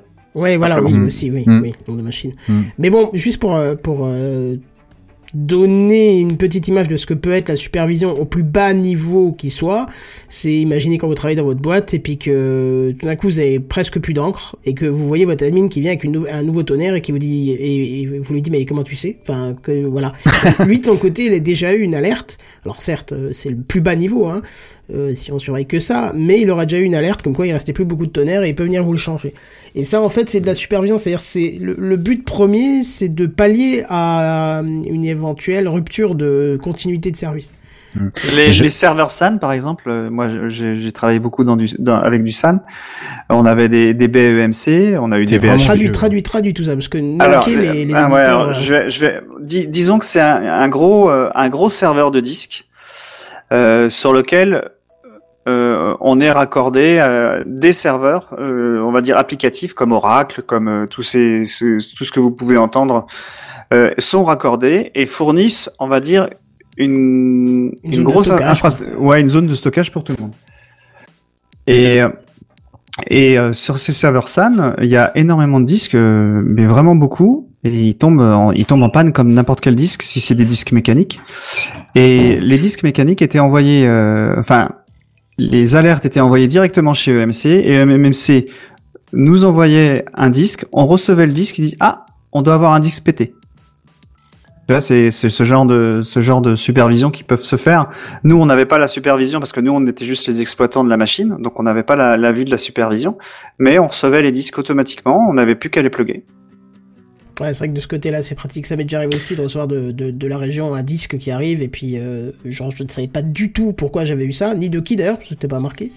Et puis, euh, deux heures après, j'avais un coup de fil qui disait Ah, on a eu le colissimo, enfin, la signature, donc vous avez reçu le disque, vous le mettez dans la Bella, machin. Euh, parce qu'eux avaient même désactivé les LED devant. Je ne sais pas pourquoi. Mais euh, du coup, j'avais vision sur rien du tout. Et j'ai changé le disque, et puis effectivement, euh, voilà, c'était reparti. Enfin, ça, ça c'était pas en panne, mais en tout cas, euh, voilà. Quoi. Par contre, je suis sûr qu'il y a des entreprises euh, où les administrateurs système ne se sont jamais trop préoccupés de ça et euh, subitement avec la, la, la flux de personnes en télétravail qu'il a fallu gérer, je pense qu'il y en a certains qui ont eu quelques sur euh, surfroides sur euh, sur ces derniers jours, je pense, parce que c'est le genre de choses. La, la supervision, on n'y pense pas assez, mais euh, dans ces métiers-là, si ton truc tu le mets pas en place correctement ou si tu t'en fiches un peu et tu te la mets un peu sur l'épaule, je pense que voilà, tu- le jour où tout le monde vient s'agglutiner, t'as pas prévu le truc, à mon avis, t'as intérêt de te cacher Ouais, alors, parce qu'il y a des gens qui viennent te voir quoi. Tout est relatif encore, parce que c'est relatif à la taille de, de l'entreprise. Oui. Je veux dire, moi, j'ai, pas de supervision en place parce que, bon, déjà pour des questions de coût, et euh, parce que euh, si un tonnerre est changé dans les 5 minutes plutôt que 5 minutes avant, c'est pas dramatique, déjà. Oui. Oui. Et que euh, les disques qui vont lâcher, forcément, le système te prévient quand même, vu que je peux Mm. bosser à distance sur les serveurs, et ça m'arrive très souvent, bah, je le vois tout de suite. J'ai Mm. pas besoin, si tu veux, vu la, la, la petitesse de l'infrastructure, euh, puisque j'ai quoi, grosso modo 200 machines qui vont tourner, mais encore euh, peut-être une cinquantaine gros max en même temps, euh, certes sur trois sites, donc multiplié par 3, mais je veux dire, c'est pas... c'est c'est pas handicapant si euh, si c'est pas réglé tout de suite. Donc euh, Mm. euh, il faut avoir le- la possibilité de mettre tout ça en place pour euh, pallier à ce problème quoi. Hmm. Ouais, bah là après on parle euh, là là toi tu parles par exemple pour un tonnerre euh, ce genre de choses là euh, là on est je parlais plus du côté euh, du côté serveur infrastructure etc etc donc des choses déjà un peu plus euh, un peu plus grosses à gérer parce que bon bah, le coût de l'imprimante ok ça peut faire chier sur le coup mais euh, pour des entreprises qui n'auraient pas forcément et je pense qu'il y en a hein, de toute façon il y en a qui se sont plantés là pendant ces, deux dernières semaines il y a des entreprises qui n'ont pas prévu la chose et qui se sont gadin la, figure euh, juste parce qu'ils n'avaient pas prévu le coup, juste parce que leur supervision devait marcher, mais que là, on ne sait pas pourquoi elle fonctionne plus, parce que le serveur est tombé en panne, parce que le disque est tombé en panne, parce que ceci, parce que cela. Et je Ouais, pense je que sais là, pas, je sais pas si le fait que tout le monde télétravaille soit différent en fait, parce que l'infrastructure elle a pas changé en fait. Euh, non, elle a peut-être pas changé, mais la, est-ce que la capacité, euh, là, nous, effectivement, ça, ça a l'air. Ce qui, ce qui change, ce qui change beaucoup, c'est l'accès, euh, c'est la, la partie internet, le débit qu'on peut avoir sur internet euh, à partir du VPN et, et, et la, la capacité du firewall à traiter, enfin du, du, du ouais du firewall à traiter les flux qui entrent via le VPN. C'est ça la, la seule différence par rapport. Sinon, tu utilises ton ton ton infra ton infrasystème de le, enfin ton SI, on de la même ça, manière, oui. de la même manière globalement. Je sais pas. On n'a pas eu de, de remontée de- d'entreprise de, de- dans, dans, ce cas-là, mais je, je- voilà. Je pense que les entreprises aujourd'hui sont plus à, à essayer de, de travailler euh, et de d'essayer de travailler dans les conditions qu'ils ont aujourd'hui, c'est-à-dire en conditions de télétravail quand, pour le pour le meilleur des cas. Euh, nous, on est dans des, enfin tous, on est dans des entreprises technologiques, donc euh, on, on est capable de travailler. Mais ce que je disais la semaine dernière, c'est qu'on n'est pas tous euh, à la même enseigne. hein. Les, les- le plombier, euh, lui, euh, bah, c'est le télétravail, c'est euh, c'est compliqué. impossible Et euh, même si on parle de tuyaux aussi, euh, mais je- moi je m'attends, enfin, euh, cette semaine, moi par exemple, j'ai eu euh, une fois qu'on a passé le, le cap de ça y est, on a tout, euh, on a, on est tous capables de télétravailler. euh, L'étape d'après, c'était quand est-ce que tu nous envoies une solution pour faire de la téléphonie euh, pour faire du partage? Donc Jitsi, euh, on, on l'a évoqué, mais on avait une solution qui était dans les tuyaux. Donc on a réussi à la mettre en place. Elle est en- en place depuis hier. Euh, et du coup, euh, bah du coup maintenant, euh, je vais pas dire que ça va être plus calme, euh, mais on va pouvoir euh, euh, reprendre la main sur des choses qu'on avait gardées en stand-by depuis 15 jours. Quoi. C'est plus ça en fait. Qui aujourd'hui, les entreprises maintenant qu'elles ont les outils de base, c'est-à-dire se connecter au réseau et pouvoir discuter ensemble, et les mails hein, bien sûr, mais ils les ont jamais perdus en fait les mails. Mais une fois qu'ils ont ça, bah ça y est, ils peuvent travailler, euh, ils peuvent, euh, ils peuvent œuvrer à tout ce qu'ils ont besoin, euh, besoin de faire. Et maintenant, ce qu'il faut, c'est que les gens puissent, euh, puissent produire. Finalement, c'est ça qui euh, et continuer à produire avec le même niveau de qualité, le même niveau de euh, de productivité aussi qu'ils avaient quand ils étaient dans les locaux. Donc, moi, c'est comme ça que je, je vois les choses. Là, là, maintenant, ça, ça va se déplacer. En fait, la- la- l'attention va se déplacer au- ailleurs que sur l'IT, en fait. Je, je pense. Et c'est mieux, c'est mieux pour nous, en fait. Oui, bien sûr. D'ailleurs, je sais pas si vous avez vu, il y a, il y a Cisco euh, qui offre euh, du WebEx pendant toute la durée du confinement. Ah ouais. C'est de la visioconférence euh, good qualitat. Hein. Oui, c'est de la grande échelle là. Voilà, c'est pas du, du petit service, c'est du Bah, service. est Cisco, hein. dans le genre, je sais plus si je l'ai dit la semaine dernière, mais Cisco a offert euh, euh, offre euh, un an, euh, un an de connexion euh, simultanée euh, pour 500, 500 ou 300 connexions simultanées. Ils pour, offrent euh, pas leurs clients justement là, AnyConnect euh, Mobility là, euh, leurs clients euh, qui se permettent, qui peuvent. euh, Ouais, ouais, mais enfin, je sais, non, non, c'est le, le- ouais, mais je pense que le client VPN il est gratuit. Ah non euh, justement. c'est pour ça que je te dis ça. Non, non, il est gratuit. Tu peux le télécharger comme tu veux. C'est pas un problème. Euh, Ah bon. Par contre, mais euh, c'est ce qui ce qui coûte, c'est la licence pour euh, qu'il y a sur le l'équipement de VPN qui va qui va qui va accueillir ton Cisco VPN. C'est la licence en fait, euh, le nombre de, de, de sessions simultanées. C'est ça qui c'est ça qui coûte. Et là, ils en ont ils en ont, nous on l'a eu offert. euh, parce que c'était le Covid 19, on en avait, Ouais, on avait mais- une commande en cours et elle était pas, euh, ils arrivaient pas à nous la fournir. On l'a eu le lendemain en fait, mais à ce moment-là, on est un jour près, quoi. Donc on veut, on veut mettre tout le monde, euh, tout le monde dehors pour pouvoir, euh, pour pouvoir euh, fermer, fermer les, locaux pour que tout le monde travaille de chez soi et puisse se confiner. C'était ça, c'était ça la problème, la problématique. Il y a, il y a encore 15 jours, quoi. Et là, Ah, mais moi je me dis pour l'instant c'est l'urgence et tout, mais le truc c'est qu'à un moment donné on va avoir un retour à la normale. Et là tous ces engagements que t'as pris, tous ces abonnements que t'as pris à l'arrache, à l'urgence et tout ça, Non, non, Bah, parce qu'en fait, c'est, c'est ouais. un, là, c'est un abonnement d'un an. C'est, euh, c'est, enfin, c'est un abonnement qui est euh, non renouvelable, mais on, on a, on a reçu le lendemain la, la, la licence qu'on avait commandée, qu'on avait payée. Rappelle-moi D'accord, le nom ouais. du truc, s'il te plaît. Le, le quoi? Le, le service que Cisco propose. euh, bah, c'est Cisco, bah, c'est les Cisco, les- je sais plus exactement, mais c'est les, les connexions. Euh, bah, nous, on a un équipement qui, euh, qui a, c'est un ASA, un Cisco ASA 5508, si tu veux savoir exactement. Et euh, il y a besoin de licences simultanées euh, pour pour accéder à, à ce truc-là. D'accord. Mais c'est un, un de nos fournisseurs en fait qui nous a qui nous a donné l'information. Un, un, un qui nous avait installé euh, la solution, il nous a dit si, si vous êtes embêté, euh, on peut vous fournir euh, Cisco. C'est en fait c'est des c'est des licences de démo qu'ils ont et Cisco les a autorisés à, à, à les étendre. En fait c'est ça qu'ils ont fait.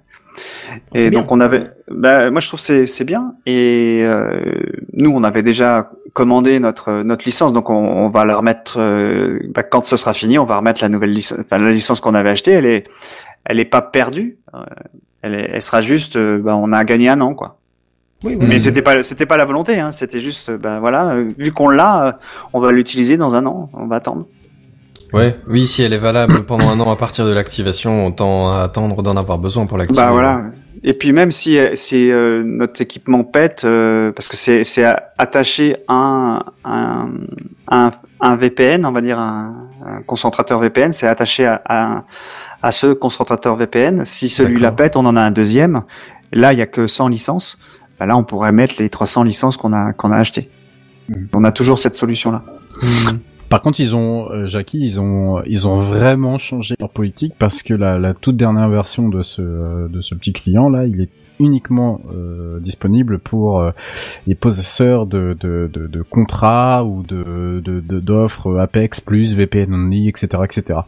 Et euh, c'est vrai qu'avant il était téléchargeable euh, normalement, et là aujourd'hui il ne l'est plus. Il faut que tu aies un contrat avec eux. Donc nous par exemple, euh, qui avons besoin de se connecter parfois à des, à des VPN Cisco, euh, on utilise encore une, une version, je crois que ça doit être la 4.6, et aujourd'hui ils en sont à la 4.8.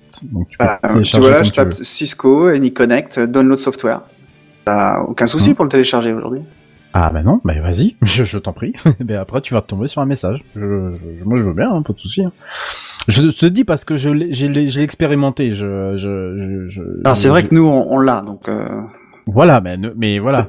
Nous aussi, on a, je te dis, le petit MSI, là, c'est un une V4.6 ou une gain de conneries comme ça. Et aujourd'hui, si tu veux, euh, je sais plus pourquoi je devais le réinstaller ou je sais plus quoi.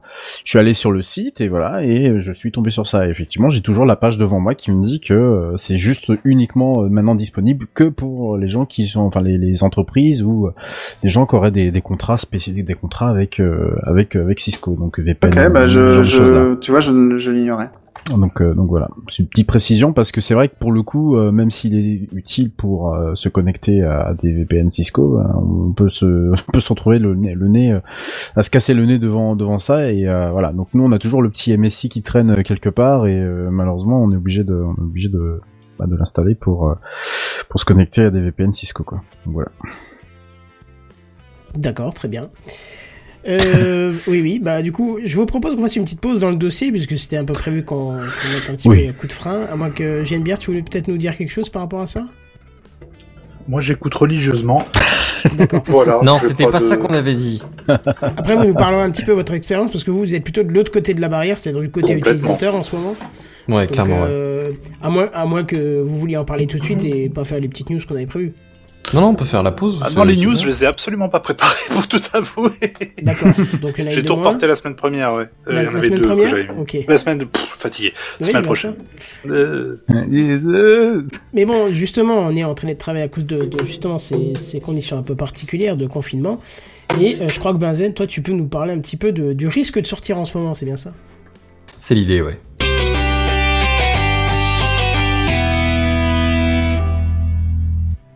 Bon alors on va rester toujours dans le lien, euh, on va pas parler de télétravail directement, mais disons les conséquences du télétravail, ou plutôt du confinement qui est à l'origine de ce télétravail. Alors dans l'idée, euh, le confinement, on va parler surtout de la France, mais dans l'Europe en général, le confinement a été euh, déclaré un peu partout. Je saurais pas dire s'il y a des pays en Europe qui ont pas du tout déclaré de, confinement. Même même en Grande-Bretagne maintenant, ils l'ont mis en place, il me semble. Enfin bon, bref, euh, peu, peu importe Oui, dans le détail. partout. De quoi le confinement Oui, oui, bah oui. Ouais, sûr, et il me semblait qu'il y avait encore les Pays-Bas et, euh, et l'Ang- l'Angleterre qui étaient réfractaires, enfin qui, qui avaient genre des mesures de protection, mais pas de confinement à proprement parler. Et il me semble qu'entre temps ça a changé, mais je saurais plus jurer. Enfin bon, bref. Euh, du coup, le, dans, dans l'ensemble de l'Europe, le- l'épidémie est déclarée un peu partout, et du coup, la Commission européenne a demandé à huit opérateurs, les principaux opérateurs nationaux des genres principaux pays, de fournir des données de localisation de smartphones de leurs euh, clients C'est sale. pendant le confinement. Alors, Oui. je précise avant, avant que tout le monde commence à sauter au plafond, je précise que les données, c'est pas les données individuelles qui sont transmises, c'est des données anonymisées. En- en- alors, on parle en théorie, hein, je veux dire, euh, on, on va faire qu'on suppose qu'on est dans un monde euh, de bisounours et que tout, que tout va bien se passer. Mais du coup, on demande des, données de localisation pour voir si les gens respectent les mesures de confinement pour voir s'il y a des attroupements, s'il y a des, des gros bougeages de fesses euh, à gauche à droite, ou si globalement les gens ne bougent pas trop, restent chez eux. Alors c'est c'est c'est dans cette idée d'avoir un ordre de grandeur qu'ils ont pas demandé à tous les opérateurs, mais seulement à un opérateur principal sur sur les, les quelques plus gros pays de l'Union européenne pour avoir un ordre de grandeur, tu vois. Genre voir si dans les grandes villes globalement ça bouge pas trop, voir si dans les campagnes globalement ça bouge pas trop, et du coup c'est juste un échantillonnage. C'est pas c'est pas du flicage euh, dans le détail non plus qui est prévu. Ah bah moi j'avais entendu. C'est de la supervision. C'est c'est un peu ça l'idée, ouais. moi j'avais entendu euh, dire que c'était les que les malades euh, du co du du, du Covid 19. Et comment est-ce que ton opérateur le saurait? ou euh, bah ça serait sur la base d'une application.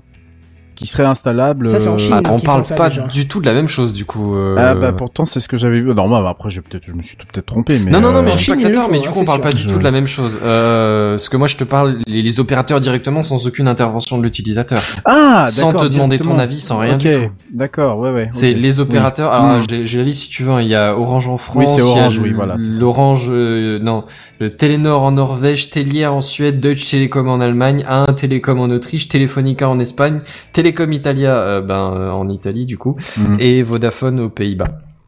Oui. Ceux qui, qui sont du coup euh, trucs. Alors il précise bien que euh, comme les données sont ils ne, ne permettent sont anonymisées et ne permettent pas d'identifier les gens, il n'y a pas de problème de vie privée en théorie. Donc a priori tout va bien et c'est vraiment juste le- les, les surveillances euh, les surveillances de, de, de, de mouvements de foule on va dire, Hmm, de, de gestion de masse on va dire. hmm. Alors par contre, j'ai vu une autre petite news qui concerne la Suisse. Du coup, on n'est pas dans l'Union européenne, mais en Suisse, euh, apparemment, ils serrent la vis un peu plus que ça parce que il n'y a pas encore de, suivi pour pénaliser les gens directement. Mais ils ont demandé à tous les opérateurs suisses de fournir les positions des téléphones, effectivement. Alors ce qu'ils ont fait, c'est un peu fourbe, mais c'est ils, les transmettent avec 24 heures de, de décalage. L'idée, c'est pas de genre les prendre les gens la main dans le sac. L'idée, c'est aussi de faire de la surveillance euh, globalisée, tu vois. Euh, De genre, euh, est-ce que les gens globalement le respectent et est-ce qu'il y a des points d'attroupement euh, dans les villes et des, des trucs récurrents, genre je sais pas, euh, tout le monde fait une soirée chez Francis euh, Barbuck tous les samedis et, et tous les autres soirs de la semaine puisque personne ne bosse, tu vois. C'est... Oui. Mais euh, mais là par contre, alors je sais pas si elles sont anonymisées en Suisse, ça j'ai ça je t'avouerai que j'ai pas vu et j'ai plus la news là juste sous Il la le main. dit là, il y a Benji qui le dit anonymement et avec 24 heures de délai. Ouais, les 24 heures de délai, ça je les avais bien retenus, mais je me souvenais plus si c'était anonyme ou pas. Ouais, Effectivement, l'idée dans l'objectif, c'était pas la que les tuer débarquent et balancent des, amendes, des balancent des, des, des amendes. C'était plus l'idée de, de vérifier que c'était bien respecté et qu'il n'y ait pas trop d'attroupement, pas de choses comme ça. Enfin, quand on commence à utiliser la technologie pour fliquer le peuple, je crois que ça s'appelle un peu une dictature. Ouais, mais- moi ce genre de, ouais, je t'avouerais que je me méfie un peu parce que là, pour l'instant, oui, situation exceptionnelle et tout ça, mais combien euh, de, de, de verrous ou de, de petits espions vont être installés et pas proprement nettoyés euh, dans tous les coins et tous les recoins. T'as le vois. mode avion qui te démange, quoi. Euh, bah, sans aller jusque là, mais euh, c'est un peu comme les, les, les modifications en France là du, du régime du code du travail. Oui, on les Ah oui, c'est installe bon, maintenant. Vous en faites pas, ce sera temporaire, mais euh, c'est temporaire jusqu'à ce que ça le soit plus, quoi. Hum, bah oui, oui, carrément, ouais. Euh, oui, mais je me méfie un peu quand même. Bon après dans l'idée, euh, clairement, euh, je dis pas. Effectivement, tu, tu vois des trucs dans tous les sens, comme quoi les gens ne respectent pas le confinement. Et ouais, si on veut tous s'en sortir, enfin pas pas tous s'en sortir au sens où on va tous y passer, mais plus vite on, mieux on respectera les, les, les règles de confinement tous. Plus vite on pourra en sortir du confinement, tu vois. Et moi j'aimerais bien profiter de mon été, tu vois. Tandis que si euh, Jackie et Michel là ils sortent, euh, ils vont faire leur barbecue avec leurs voisins tous les 15, Enfin, les deux là, tous les 15 généralement, ils font minutes. pas un barbecue. Ils font bien des saucisses, mais pas un barbecue. Mais si, Ouais, non, mais avant.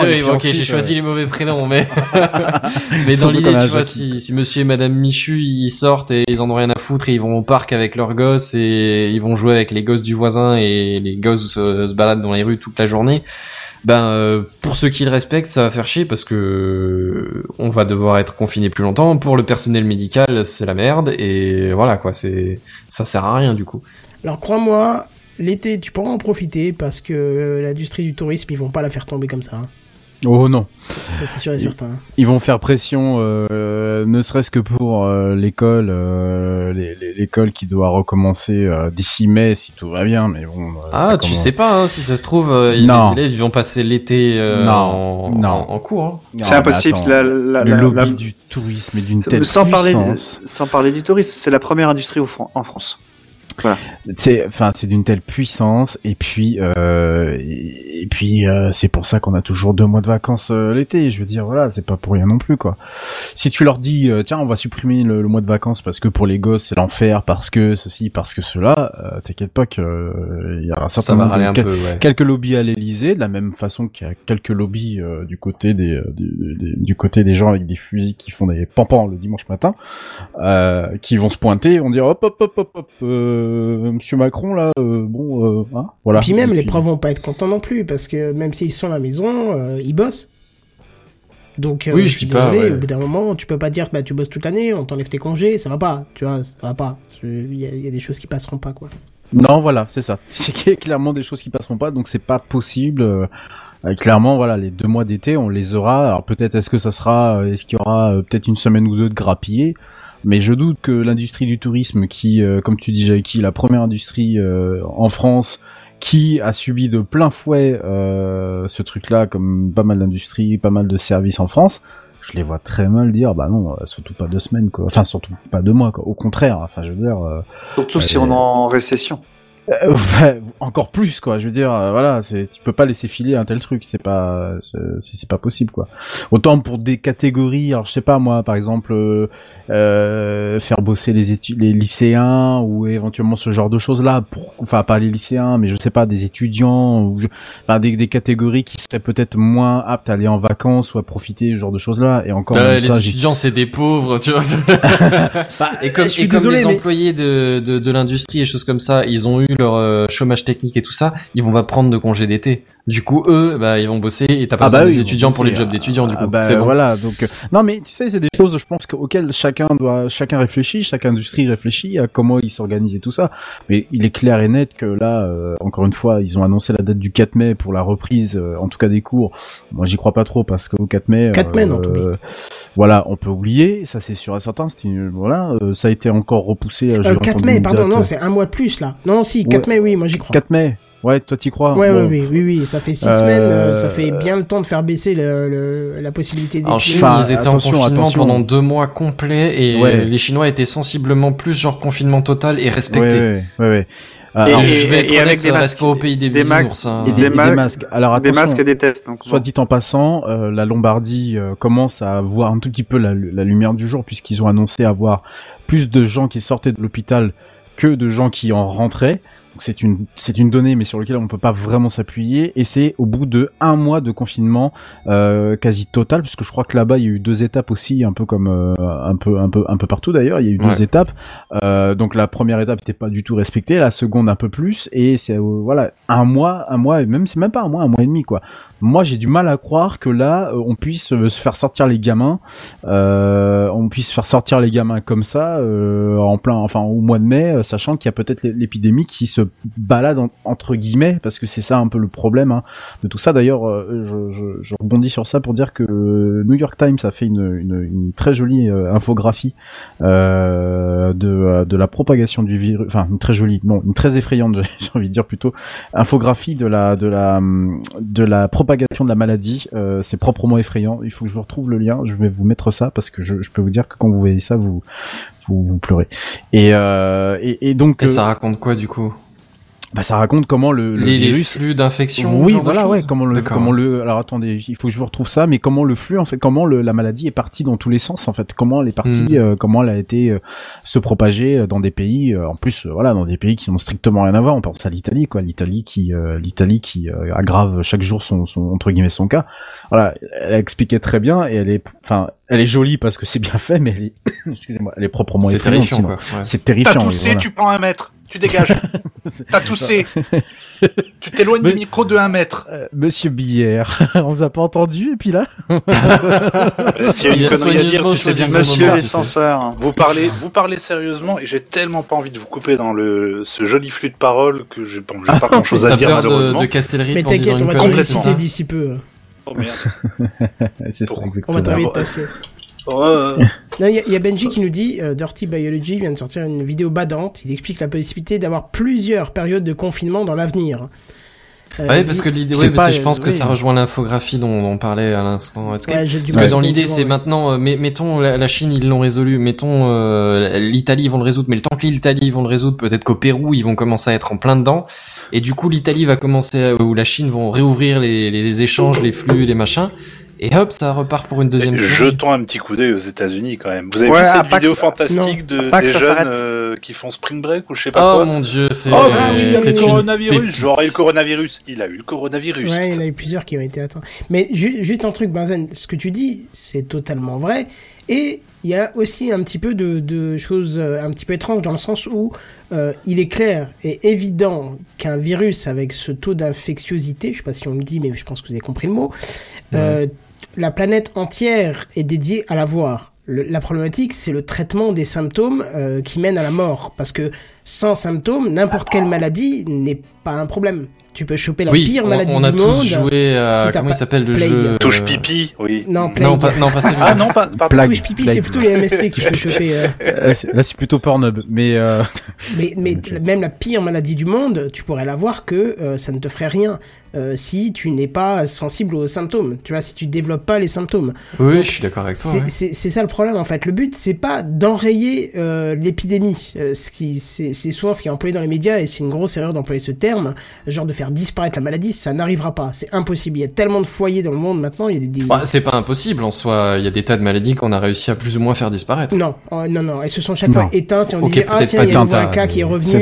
et voilà on le traite et voilà. Mm. Mais les Mm. maladies ne s'éteignent jamais. C'est Ouais. C'est toujours des mutations d'un virus Faut qui pas- existe attention, déjà euh, et qui est pas détecté et ainsi de suite et qui fait pas forcément de mal. Tu vois. Le but c'est faut de pas- ralentir la propagation surtout. Faut pas, faut pas oublier que le le, le, le SARS-CoV-2 euh, n'est qu'une descendante du de de de, de feu SARS-CoV euh, Oui, des, des, des coronavirus précédents. ouais. de 2000 de 2003 hein donc euh, c'est à dire que le truc se réveille comme ça d'un coup subitement en Chine il, il a muté en plus entre temps voilà C'est ça, ouais. alors j'aime bien vous Non, le, le- le principe, c'est de dire, c'est le principe de dire, Bazen, demain, euh, c'est que là, demain matin, ta grand-mère chope ça, ou ton grand-père, ce que tu Ouais. C'est dramatique parce que il a quasi aucune chance de s'en sortir, mais peut-être que dans, euh, deux semaines, trois semaines, ils vont trouver euh, quelque chose qui va anéantir les symptômes de cette maladie, et ta grand-mère va commencer à avoir euh, les premiers symptômes, elle ira chez son médecin, elle prendra euh, de ce que nous on prend traditionnellement quand on a pris un coup de froid, un machin, le truc qui t'enlève le rhume, qui t'enlève la toux, et puis du coup ta maladie, bah tu l'as, tu la sens plus, elle est vaincue par le corps et c'est fini. Tu vois Mm. Parce que la maladie en elle-même, c'est pas. en train de nous décrire un vaccin là ou c'est moi Non, ah non, un vaccin, c'est Non, c'est le l'inverse. grog. Ah. C'est l'inverse de, de un vaccin. C'est le, le vaccin. Oui, c'est bah alors une fois qu'il y aura un vaccin, effectivement, euh, que tu peux injecter, oui. Mais le problème, c'est que tu peux pas supprimer les symptômes d'un truc. Il y a bien des gens qui meurent de la grippe quand même, hein, même si des médicaments existent pour Oui, atténuer mais les symptômes. parce que d'accord, mais chacun exprime ses symptômes par rapport à son corps. Le, le médicament, lui, il agit toujours de la même façon. C'est pas forcé que le corps réagisse pareil, tu vois. T'en as certains Mhm. que le médicament n'agit pas sur les symptômes. Et ce qui tue, c'est les symptômes, c'est pas la maladie en elle-même. oui c'est ça Après, c'est comme tout principe d'être vivant. Le, le, le, le, système du vivant, c'est de se reproduire et de se répandre. euh, Et si euh, la personne qui héberge ce virus meurt trop rapidement, il n'a pas le temps de de faire euh, euh, évoluer, enfin de transmettre cette maladie, bah, cette maladie disparaît d'elle-même, tu vois. Donc c'est aussi ça une des problématiques. Et voilà J'allais dire, et on a, on a aussi tous joué à ce jeu, mais j'ai oublié le nom du jeu. En question.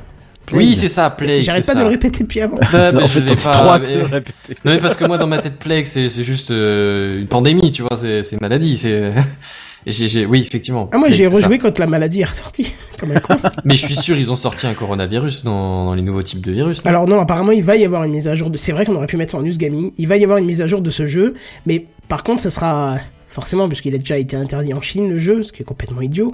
euh, ça va être l'effet inverse. Ce sera un, un add-on, un mode, ce que tu veux, qui qui fera l'inverse, c'est-à-dire que il y aura une pandémie et dans le- dans Plague et toi ça sera le but de limiter la propagation, ce qui est l'inverse du jeu Ah, actuel. ok. Tu vois, sur le C'est- thème C'est dans du le jeu de zombie tu vas jouer le zombie. Dans, dans le shooter. pas- chopé euh, mais oui. C'est c'est dans tous les shooters, ils ont un mode zombie où t'as des hordes de zombies qui arrivent, bah là tu serais le zombie. Bah ouais, mais sauf que d'habitude Plague c'est plutôt tu te places du côté du zombie. Oui, c'est exactement ça, c'est Mhm. ça l'idée. Ouais. Là, là, au lieu d'être du, du zombie, t'es le l'anti-zombie. ouais. Tu vas ça. jouer les gouvernements, les. Voilà, enfin, ce, serait ça euh, pas. l'évolution du jeu, ce qui est pas une mauvaise idée en soi, et je suis sûr qu'il Non, va- c'est super il cool peut être très très euh, très ludique pour pas mal de gens, justement, ça leur permettra de comprendre que quand ils sortent de chez eux, ils se contaminent et ils contaminent les autres et ainsi de suite quoi. Parce que bah, c'est vrai que la, la vue du jeu est assez, euh, est assez morbide, quoi. là, actuellement, surtout là dans notre contexte actuel, actuel pardon, il est plus que, euh, il est plus que donc euh, le faire évoluer dans l'autre sens, c'est quand même une mauvaise idée pour le coup. Bah, parce que je Ah. pense que de toute façon, même si euh, demain on trouve un remède que tout va bien pour tout le monde, personne n'aura envie de revivre cette, mentalement cette période qui Non. est éprouvante psychologiquement pour euh, non, chacun. non, hein. non, non, non. Oh, je sais pas sûr que ça. euh, ne serait-ce que pour l'effet pédagogique du truc, tu vois, je serais pas si convaincu. Euh, que- ouais, mais d'accord, mais à effet, euh, oui, d'accord, mais Et effet pédagogique inverse alors. peut être pas mal. Le système Oui, inverse, voilà. comment vaincre. euh, Bah, là, clairement, oui, c'est. Mais alors là, il faut pas attendre que, que ce soit réglé pour le sortir. Il faut y aller maintenant, tout de suite. Ah non, vois. mais j'ai pas dit qu'ils attendaient. Parce qu'ils sont sûrs- ils ont annoncé qu'ils développaient un truc. Je sais pas si c'est en cours, si c'est fini, Hmm. s'ils doivent attendre ou s'ils peuvent déjà le sortir. J'en ai aucune idée. J'ai juste passé, Ouais. vu, vu passer une news qui disait ça, qu'ils sont en train de travailler dessus. euh, et, et voilà, ce qui, ce qui me semble une bonne idée, hein, je trouve justement. Clairement. Au contraire, mais euh, bon, voilà. Mais justement. JNBR, désolé, je vais te réveiller. Benzen, euh, vous, vous êtes plutôt de l'autre côté de la barrière en ce moment. Euh, est-ce que vous pouvez nous parler un peu comment ça s'est passé, euh, sans dire des choses que vous n'auriez éventuellement pas le droit, mais euh, est-ce que vous avez rencontré des aléas? Est-ce que ça a été facile? Est-ce que ça a été immédiat? Ou, ou est-ce que non, c'était la merde? Je sais pas. Eh ben, ça a été de mon côté. Je m'attendais à un bazar monstrueux parce qu'il faut savoir que moi je suis consultant, donc on va dire que tout ce qui est euh, télétravail et compagnie chez le client, j'y ai pas droit. Le PC que j'ai chez eux, j'ai pas le droit de l'embarquer à la maison pour faire du télétravail. C'est absolument hors de question. Mais euh, voilà, à époque extraordinaire, mesure extraordinaire, il a bien fallu qu'ils se posent la question à un moment de se dire, ouais, bon, bah les gars, finalement, vous allez peut-être travailler de la maison. Donc j'ai fait un test moi. On m'a choisi pour faire un test il y a, bah, il y a tout pile deux semaines, avant même que ça se mette en place. Et, euh, et bah, de manière tout à fait surprenante, je n'ai vu aucune euh, difficulté, aucune différence, euh, aucun quoi que ce soit. Alors après, on est sur des grosses infras, on est sur du euh, 5000 utilisateurs à, à gérer. Ah oui, oui, d'accord. Donc voilà, c'est pas pour, euh, je sais pas. C'est pas pour Joe le rigolo. euh, ouais, mais je veux dire, c'est même pas pour euh, 600, 700 consultants, je sais pas combien on est euh, à venir régulièrement que que ça va en- entre guillemets changer quelque chose, je Ouais, pense. vous êtes pas une goutte d'eau, mais vous êtes pas non plus un- une Voilà, surcharge oui, énorme. il y, a- il y a quand même une, non voilà, c'est ça, exactement. Ouais, c'est et donc du coup non, moi je je vois pas de différence, je, ça marche toujours aussi bien.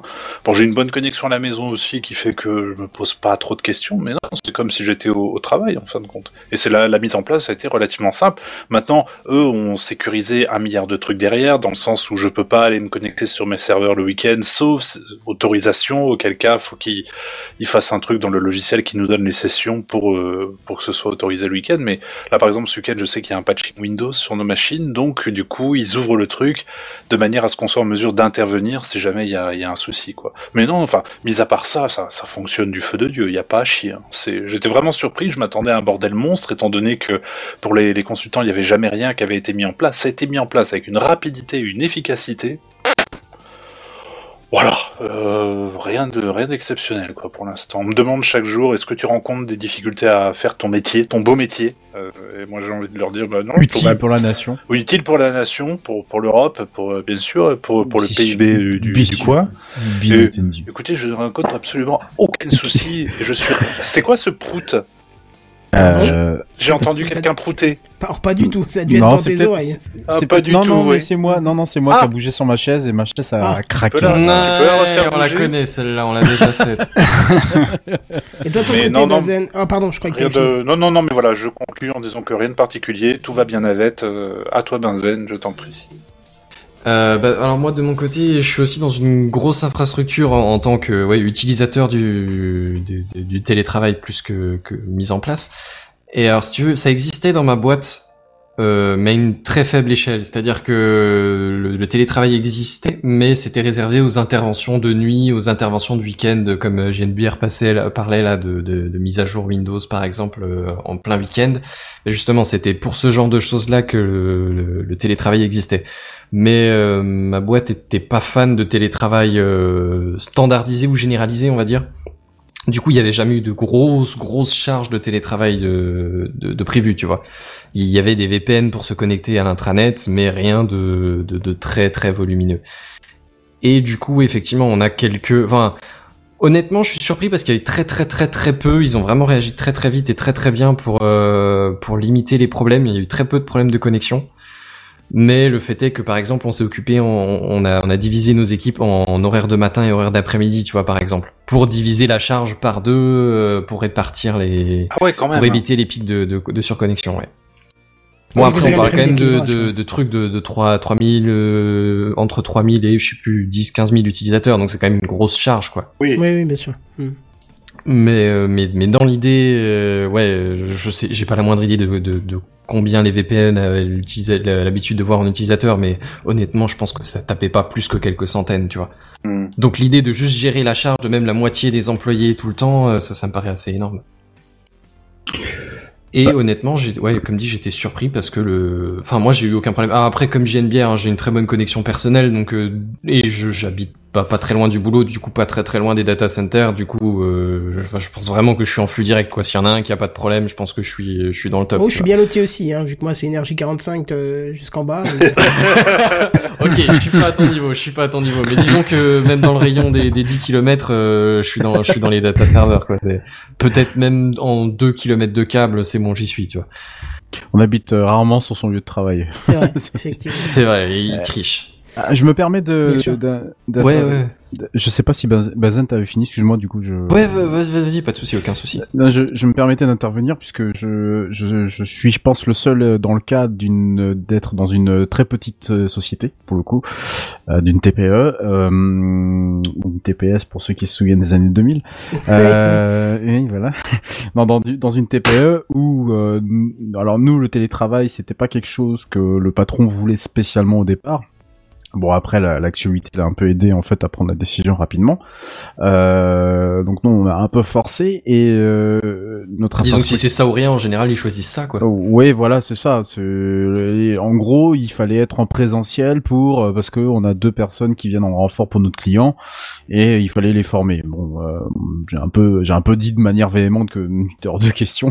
C'est de la merde oui, voilà, en gros, c'était un peu ça. Euh, non, mais nous, on utilise du coup euh, la G Suite, donc la, la suite Google pour les, les professionnels. C'est ça, c'est en- entre guillemets l'un des, des, des, des problèmes quand tu es quand tu es une TPE, hein, c'est-à-dire que ton infrastructure, t'as pas forcément les gens pour, t'as pas forcément les compétences. Même si on, on a euh, on a euh, chez nous un, un, un VPN, un réseau interne, c'est pas c'est c'est pas dimensionné pour accueillir euh, un nombre ex- extraordinaire de personnes, bien au contraire. Oui, et puis Euh, ouais, quand t'es euh, pas dans, des- dans des énormes villes, c'est pas toujours Ah, c'est évident pas- d'avoir des bonnes connexions. Donc, euh, Ah bah là clairement euh, le, le là où est située l'entreprise actuellement euh, ce sont deux lignes euh, une ligne orange et une ligne free et clairement euh, on a une ligne free qui est euh, qui est plus que euh, plus que chambreland depuis donc euh, deux quelques ADSL, semaines quoi. Vous les malmenez, quoi. c'est ça deux ADSL malmenés. Même pas d'SDSL ah même pas de SDSL Oh. Euh, on est dans une on est dans un des chefs-lieux d'arrondissement des Côtes d'Armor. On est exactement à Dinan euh, pour être pour être exact hein, pour ceux qui connaissent hein, quelques une vingtaine de kilomètres au sud de, de Saint-Malo. Et euh, clairement on n'a déjà pas un très bon internet. On a des employés qui font pas qui font un peu autre chose avec internet également ce qui nous nous nous pose on est deux sociétés en fait. Et nous ça nous pose d'é- déjà d'énormes problèmes euh, quand on est sur place. Donc évidemment qui Ouais, dit télétravail. Voilà. Alors, qui dit télétravail dit que forcément on est tous contents parce que du coup on a chacun euh, des internets qui sont bien meilleurs que ceux euh, du, euh, du bureau. Moi personnellement, j'habite à, à 250 mètres du, répartiteur, donc pose pas vraiment de soucis. J'ai une très bonne connexion à côté.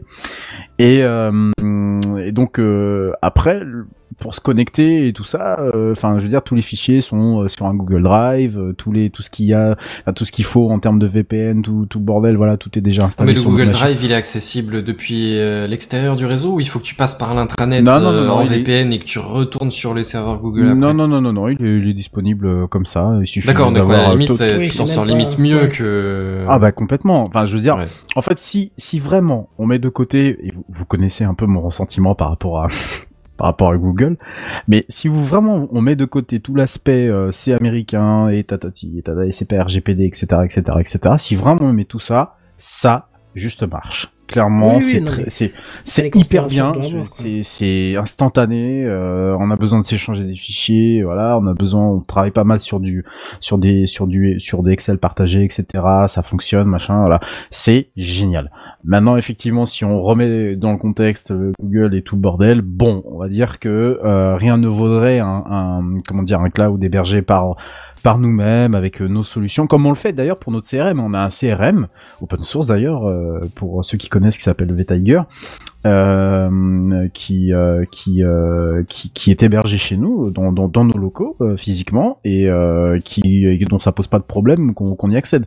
Donc j'ose imaginer qu'on puisse faire en fait la même chose en remplacement d'un Google, mais là on, on touche peut-être plus à soit des questions euh, financières, parce que Ouais, c'est puis il y a peut-être des questions d'échelle aussi. euh. c'est ça, il y a aussi une question d'échelle, c'est-à-dire est-ce que ça vaut la peine de mettre en place ça pour 12 pour euh, on est je crois 12 ou 13 dans la société?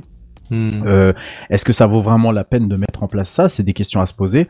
C'est la, deuxième fois moi que je rencontre ce type de de de de- de- d'entreprise, et c'est la deuxième fois où je pose toujours me pose toujours la question. Bon, mm, en, en essayant de- de- d'en discuter d'ailleurs avec le patron, en me disant est-ce que ça vaudrait le coup, euh, je sais pas moi par exemple, de passer sur ce de passer sur quelque chose d'hébergé par nous-mêmes. euh, surtout que là pour le coup, à la différence de la première société, là aujourd'hui on, on moi j'ai des quelques capacités euh, d'administrateur système mais qui sont pas euh, celles que peut avoir euh, notamment Alain euh, ou toi Jackie.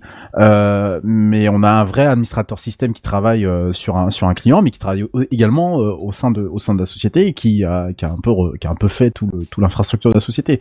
Donc on, pourrait quand même imaginer. Maintenant c'est vrai que le le le, le rapport tranquillité coût est fait que euh, entre guillemets euh, voilà Ouais, donc, potentiellement, t'as plus de maintenance à faire toi-même. Évidemment. de- d'engager plus de frais, de, frais Évi- tout de suite plutôt qu'une location. Évidemment, ouais. évidemment. Et euh, bon, le, le- ce que je regrette un peu dans, dans cette dans cette histoire-là, c'est qu'on on est sur de la on- alors on n'est pas sur de la donnée nominative, euh, mais on, on est quand même sur de la donnée euh, qui peut être potentiellement assez sensible, euh, surtout qu'on est dans le milieu hospitalier.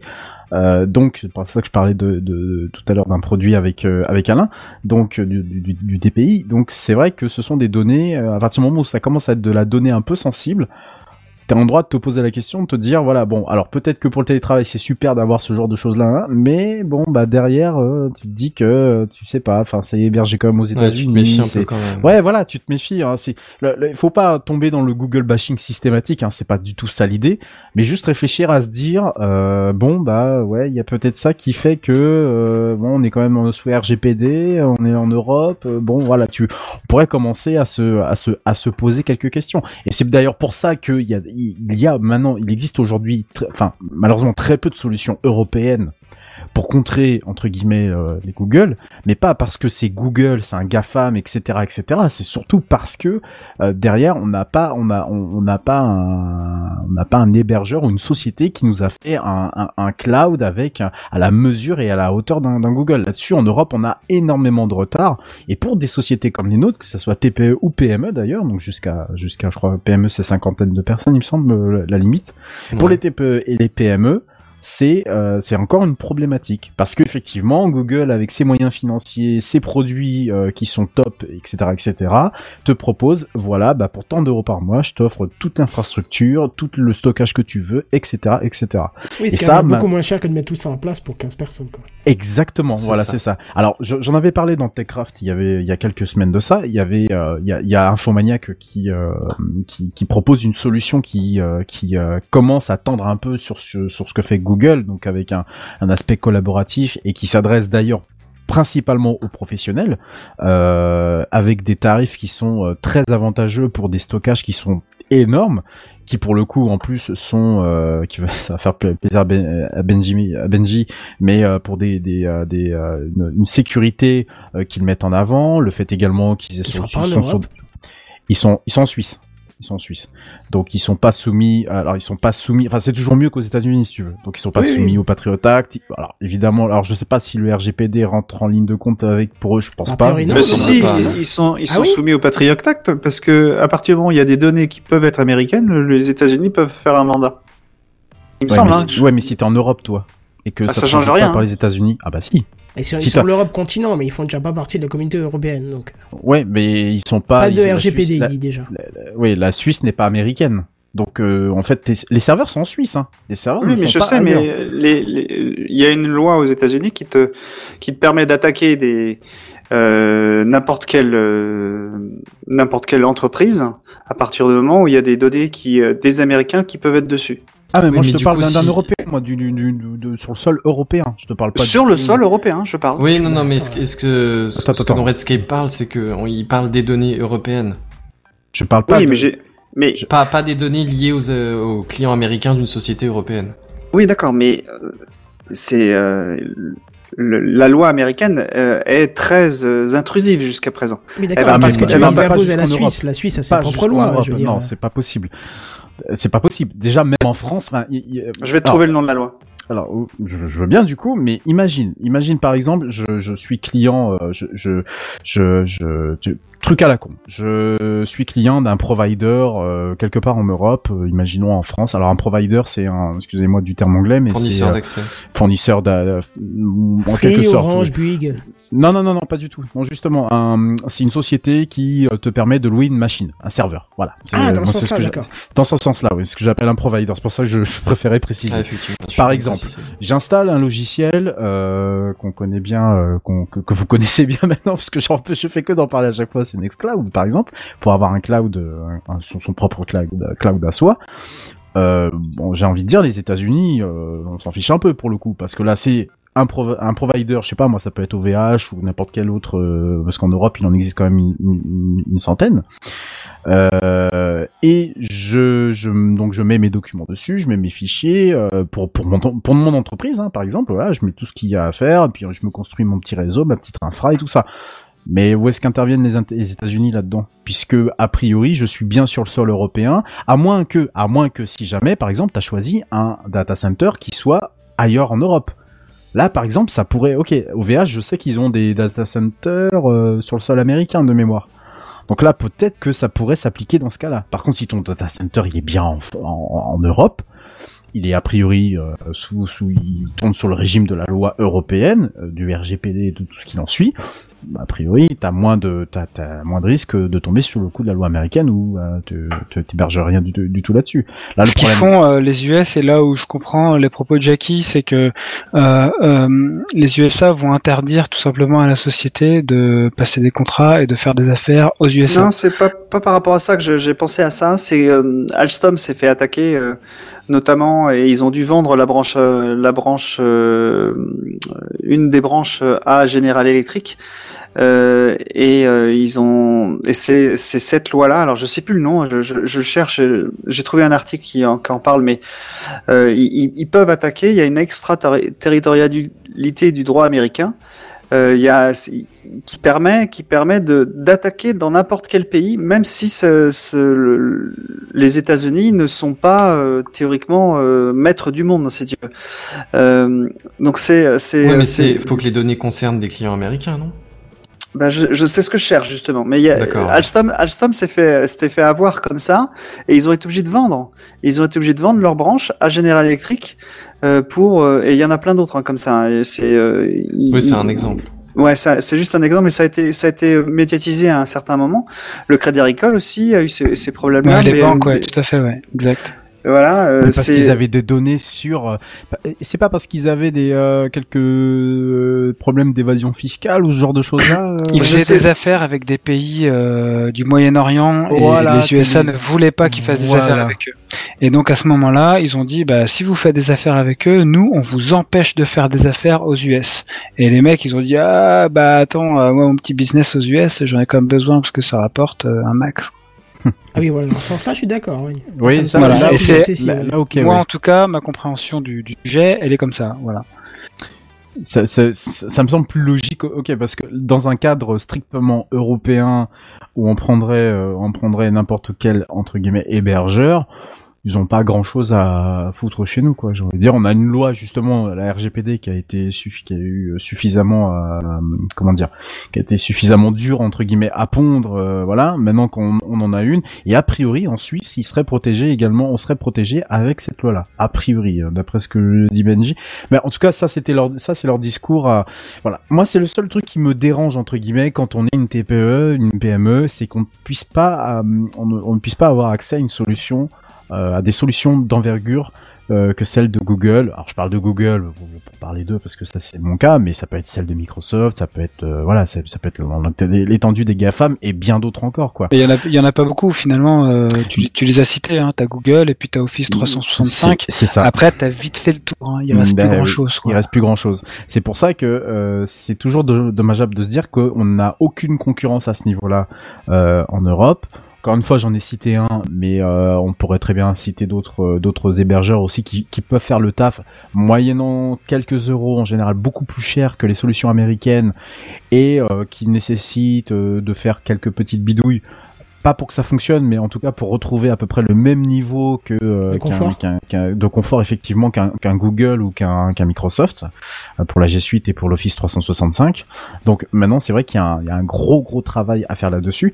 D'ailleurs je rebondis là-dessus parce que euh, je sais pas si Alain tu veux en parler ou pas. Mais euh, il y a, y a ta société avait a, a fait quelque chose par rapport à, à l'éducation nationale. J'en ai parlé la semaine dernière, c'est pour ça que je me permets de rebondir là-dessus. Elle a fait quelque chose par rapport à l'éducation nationale où on- ils ont donc l'équipement, euh, ils ont équipé donc euh, je crois que c'est six collèges hein, publics d'après ce que j'ai lu. Pour l'instant, Euh, ouais, c'est en 6. Ille-et-Vilaine. Hein, Ça ça, va hein. être euh, ouais et ça va ça va couvrir euh, l'ensemble des collèges d'Ille-et-Vilaine euh, d'ici euh, quelques mois. Euh, donc on parle du système d'information complet de l'ensemble des collèges euh, du département.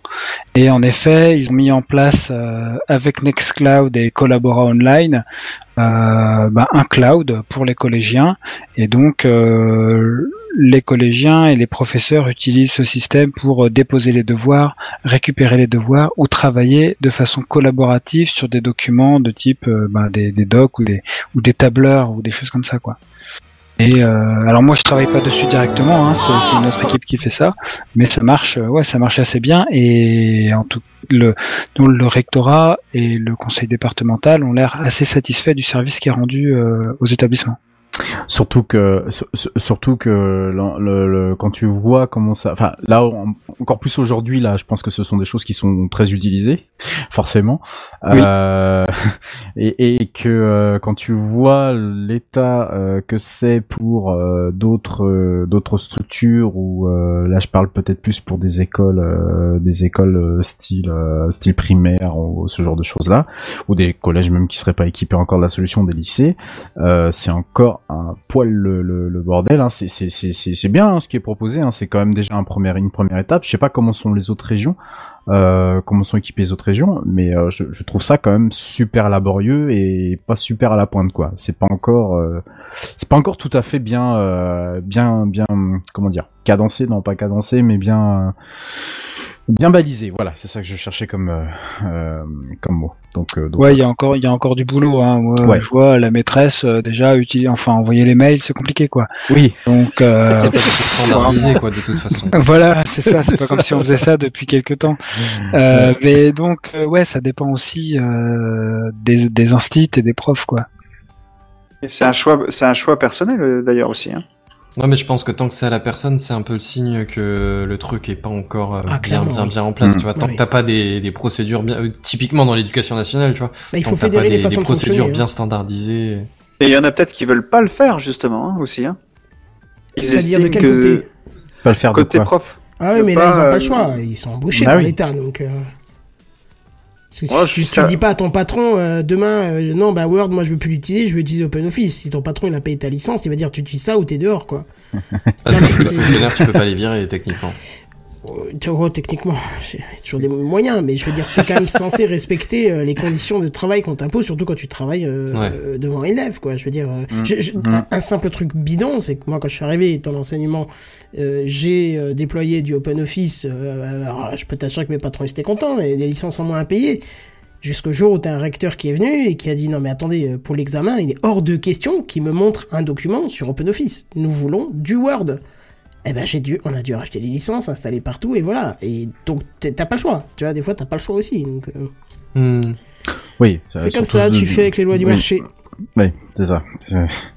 C'est- surtout, enfin, par rapport au, au fait que l'éducation, c'était un peu ce qu'on parlait la semaine dernière ou la semaine d'avant, par rapport au, au, au contrat open bar euh, de Microsoft avec l'éducation nationale et au fait que Framasoft les avait un peu, euh, les avait un peu tapé sur le coin de la gueule euh, la semaine dernière quand ils, euh, des enseignants, des profs euh, ou du personnel d'éducation nationale se sont mis à utiliser les, les serveurs de, de, de, de, de Framasoft, hein, qu'on a trouvé un peu le procédé un peu, euh, un peu dégueu sur les bords, mais euh, bon, ça, ça résume un peu, un peu aussi la situation, c'est que l'éducation nationale est euh, un gros, Un peu pris de court. euh, voilà, on va pas dire autre chose, mais quand tu vois les, enfin, il y a juste à se rendre compte euh, de- de- du- d'une chose. Alors attention, hein, parce que comme tu dis, Jackie, effectivement, il y a, il y a ce, il y a ce problème, il y a cette histoire de, de, de, de c'est un choix personnel ou pas? Non, ils ont pas le choix. Euh, maintenant, c'est vrai que je, j'ai, connu et j'ai, été aussi comme ça à une certaine époque où euh, je, je pouvais très bien te refuser que tu m'envoies, que, que, que euh, si la même situation s'était reproduite quelques années avant, euh, qu'on m'envoie un, un, point doc, quoi, parce que j'aurais refusé d'utiliser Microsoft Word, par oui, exemple. Oui, mais ça, alors ça, je suis désolé, mais là, c'est de l'enfantillage.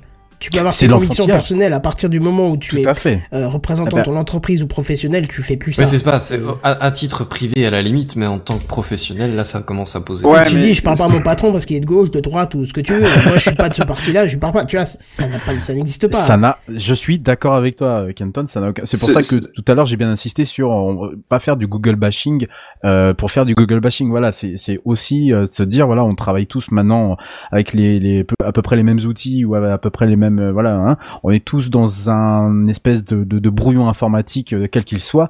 Donc non, ça n'a plus lieu d'être. Mais je tiens quand même à le dire, ça existe et je suis sûr qu'il y a plein de gens en France qui gueulent parce que euh, on leur envoie les deux, on, leur- envoie les devoirs avec un doc.x, c'est ce que je reçois là d'ailleurs, un, un, docx que j'ai heureusement que je peux transformer en PDF d'ailleurs parce que c'est euh, c'est juste la mise en page qui est dégueulasse par la maîtresse, mais c'est pas grave, au moins c'est fait, c'est fait quoi.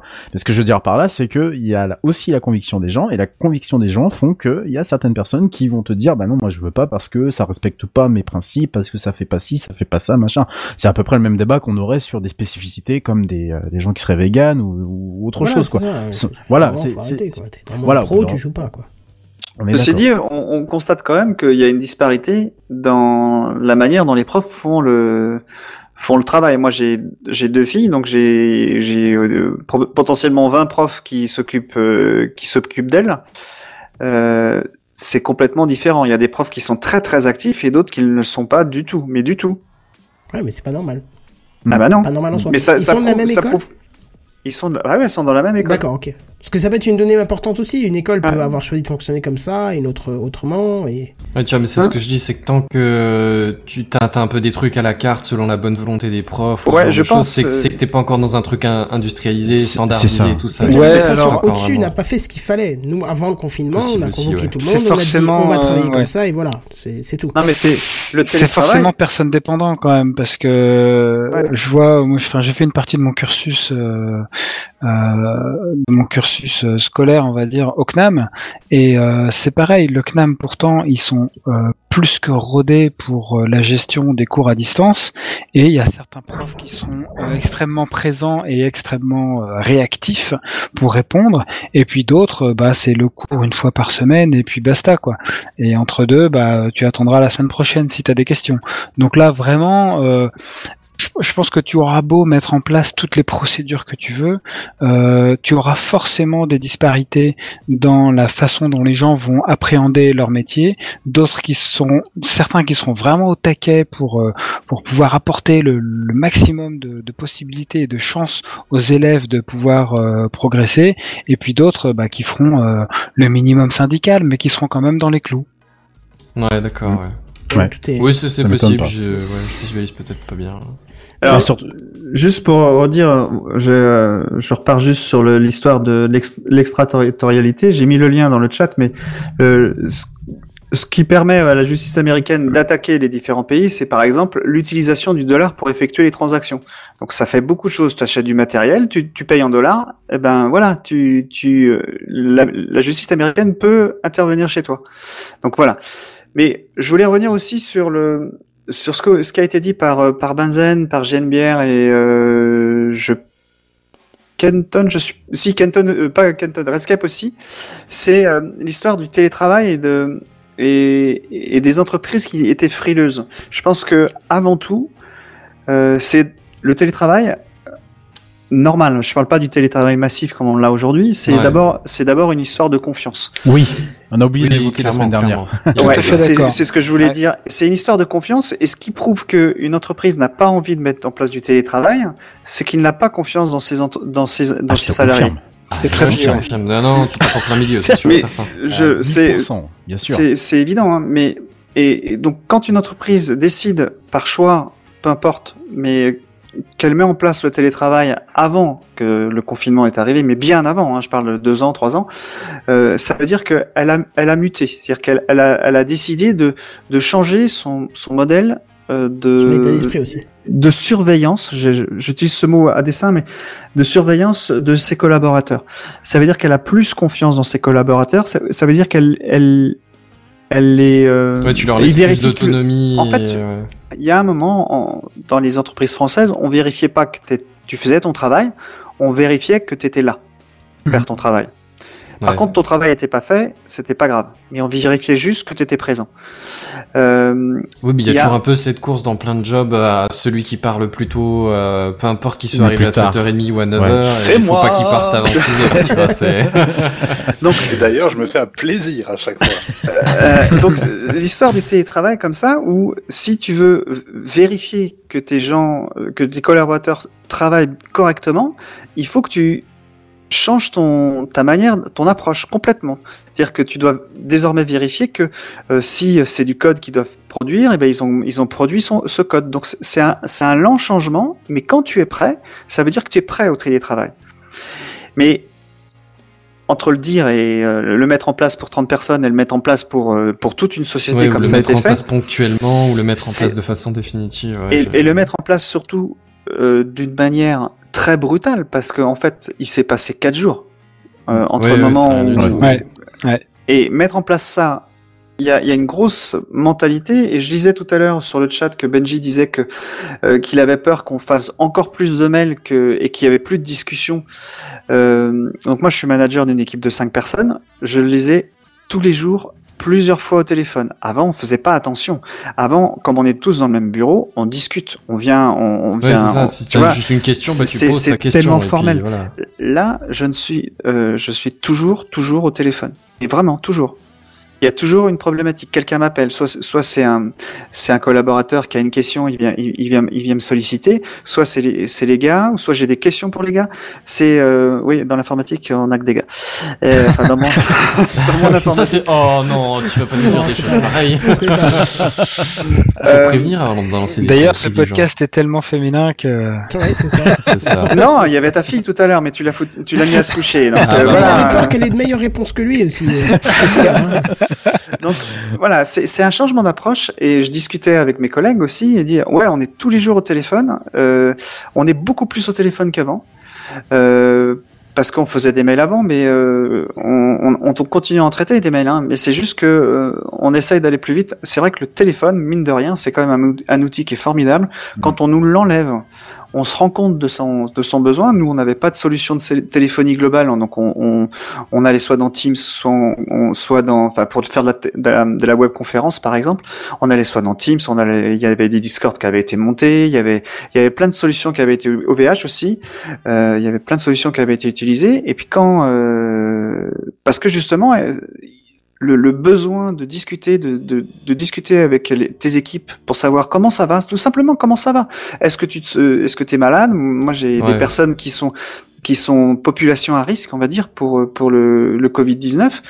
Euh, je m'inquiète quand même pour eux, tu vois. Je et donc je Mhm. vais, c'est c'est c'est juste, euh, euh, c'est c'est avant c'était formel parce qu'on on, on allait se voir directement. Là, c'est plus, c'est moins formel vu que c'est au téléphone. Mais c'est, mais Mais il faut qu'il y ait quelque chose, un moyen il faut de qu'il y ait quelque communiquer chose, simple. ce- Et, Ouais. et même au niveau vocal, tu transmets plus facilement et plus vite les émotions que Ouais. euh, et les ressentis que, que, que Alors, je, texte. je- je rebondis sur euh, sur ce que tu dis, Jackie. Euh, C'est vrai qu'on est un peu dans, dans la même situation.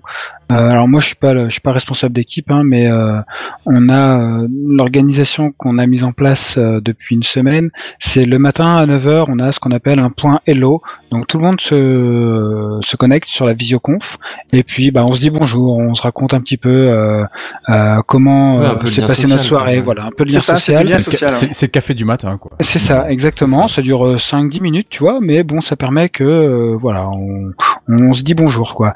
Ouais, et puis, pareil, euh, ne serait-ce que pour transmettre les infos de la hiérarchie. euh, Par exemple aussi, Suite au, au cadre exceptionnel du truc, ouais, on, on fait la Tout même à fait. chose.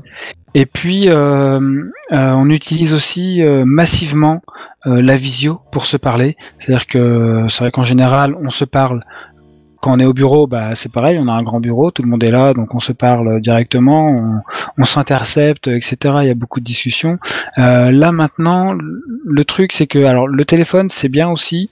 Euh, nous on a la possibilité de pouvoir lancer très facilement euh, des visios depuis Rocket Chat directement.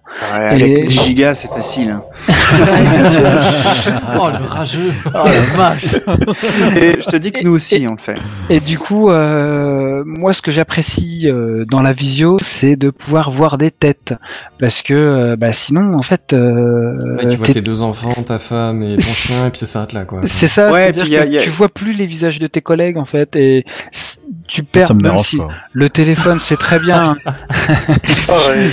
Le- je suis le- asocial moi de base, c'est pour ça. Le, le, le téléphone, c'est très bien, je dis pas, mais euh, euh, je trouve qu'il y a un plus quand même avec la visio euh, de pouvoir euh, bah, discuter quoi, directement, de pouvoir discuter ensemble quoi. Et 80% de la, de, de, de la communication se fait en communication non verbale. Hein. Donc il y a En pas plus. que la, en plus. Donc Tout quand tu vois une réaction, moi, je, moi quand je dis quelque chose sur euh, sur mes réunions du matin, euh, je regarde comment ils réagissent et tout ça. C'est logique parce que Ça, euh, ça, ça je Ouais. l'ai, je l'ai en, je l'ai en visio. euh, Enfin, je l'ai quand je les vois, je, je les vois comment ils réagissent. Moi, je, je suis très sensible à ça. Je vois, je vois, je suis observateur, donc euh, ben, j'en profite.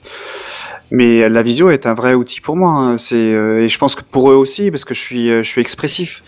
Donc quand, quand ils me disent quelque chose et que je- qu'ils me voient réagir, ben ah, euh, ils disent ok, euh, là c'est. Deux Tout à Funès fait. comme manager Alors là, là tu dis ça, tu dis ça. Il y a, il y a beaucoup de gens plus jeunes qui ne savent pas qui c'est. hein. Alors, deux... bah allez. Alors, merde. pardon. On a quand même un problème là. Je suis désolé. Je veux, je veux bien nouvelle génération, nouvelle référence et tout ce que tu veux, mais il y a Mais des il passe limites, hein. chaque année à la télé, tous les étés. Et même en Bah, il, ce est, moment, il est passé il y a 3-4 jours, euh, Ah bah la grande voilà. vadrouille. Ouais. Oui, voilà, c'est ça. Voilà. Même en vélo.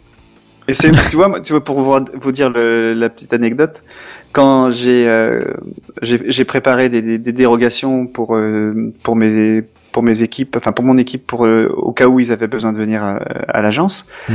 et euh, je leur ai préparé les, les papiers, euh, et puis euh, j'ai envoyé ça, euh, je leur ai envoyé ça en, en PDF, et puis j'ai appelé ça à, euh, non, c'est Ausweis. Tu sais, quand euh, dans, c'est dans, c'est dans la grande vadrouille, ils disent Ausweis bitte, c'est pour le, laisser passer, quoi. Et- Mais c'est, ça me ça me faisait vraiment penser à ça, quoi. Mais euh, voilà. Bah, il y a un peu l'idée en même temps. Bah, clairement. hein.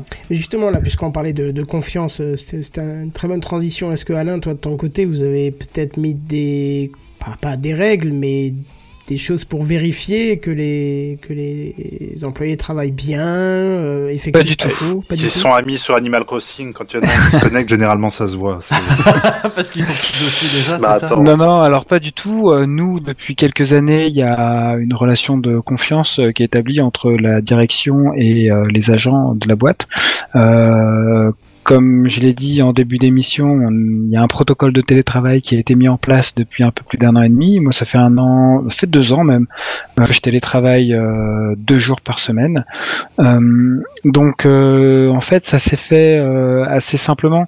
Donc, au, au départ, du coup, je, je peux un petit peu raconter l'histoire. Au départ, la boîte voulait euh, bah, tester le télétravail. Donc pendant six mois, il y a des gens qui ont postulé pour pouvoir faire partie d'une, pour appeler ça une, cohorte de, de tests pour le télétravail.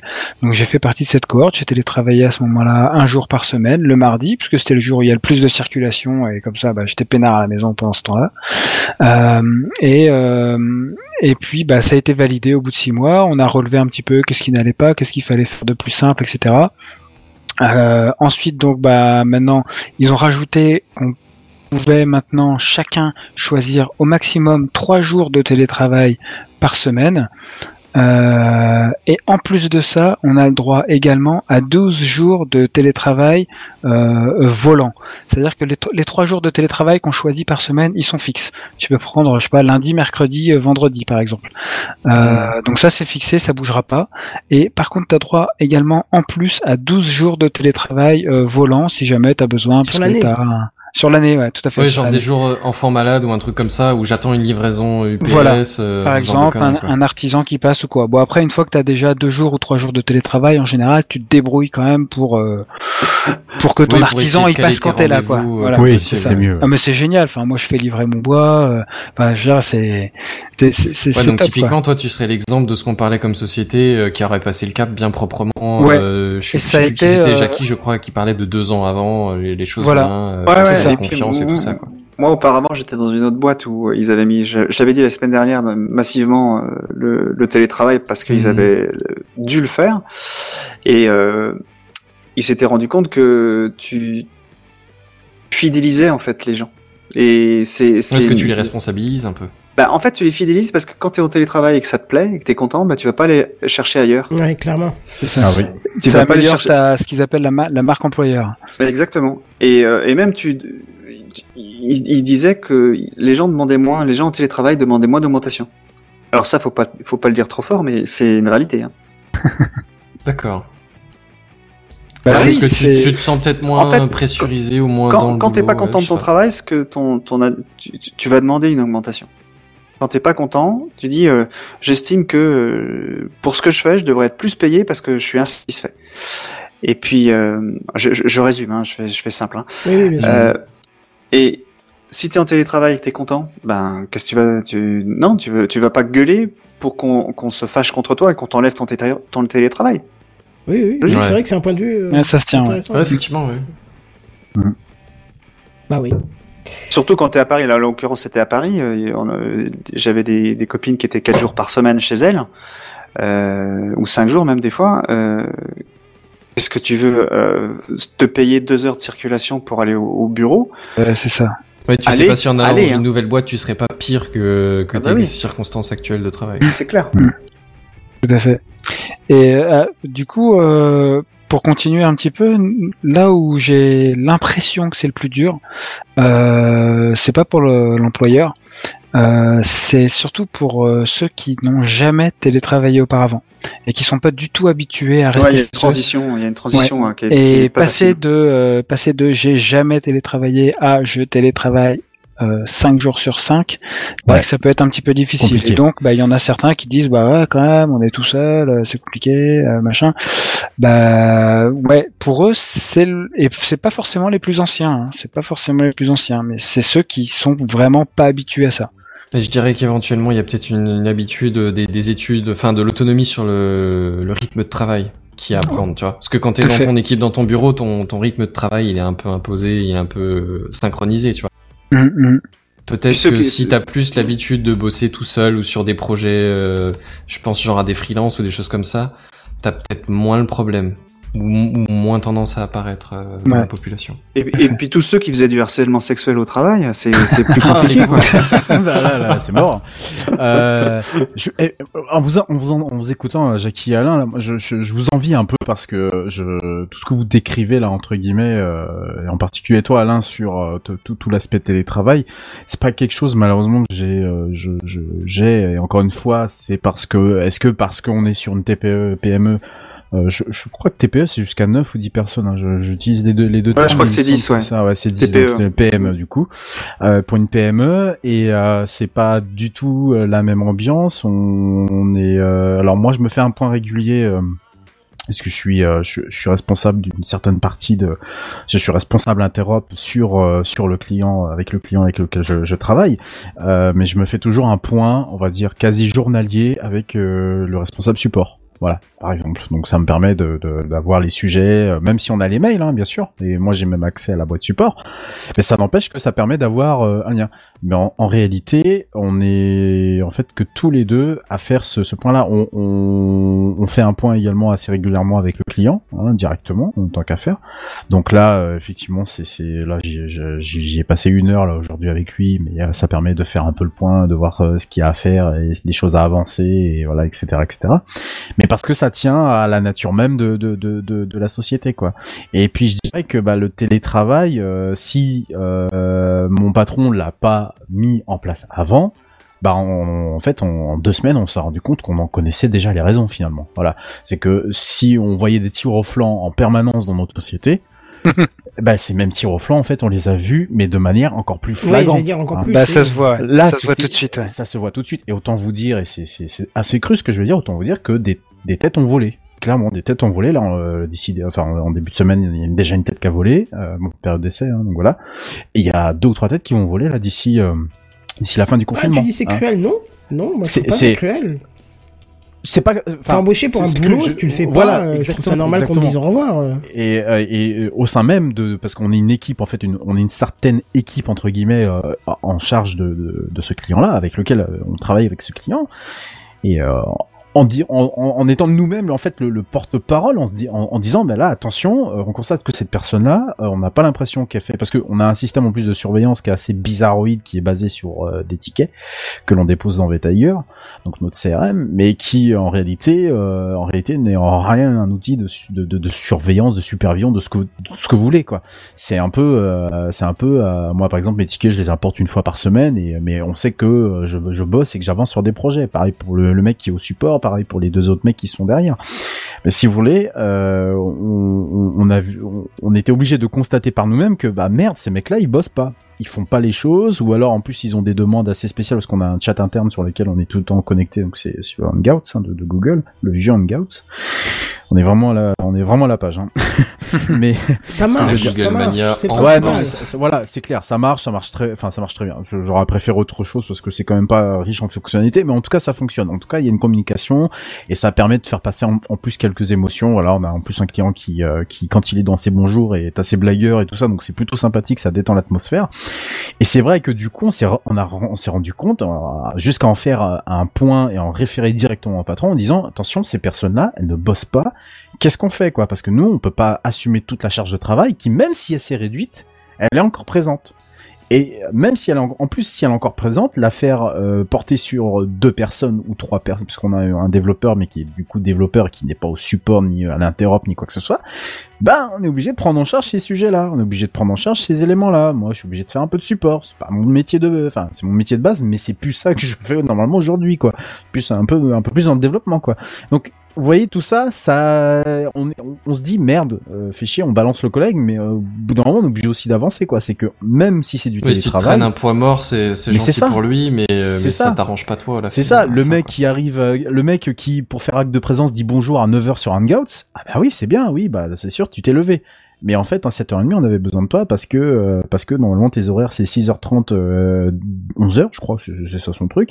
Et puis que tu reprends un peu plus tard dans l'après-midi parce qu'il est en supervision normalement sur un sur un client, mais que bah 6h30, il s'est pas réveillé, il croit il croit il croit euh, entre guillemets euh, euh, blâmer tout le monde, enfin pas blâmer mais euh, endormir tout le monde en disant bonjour à 9h quoi.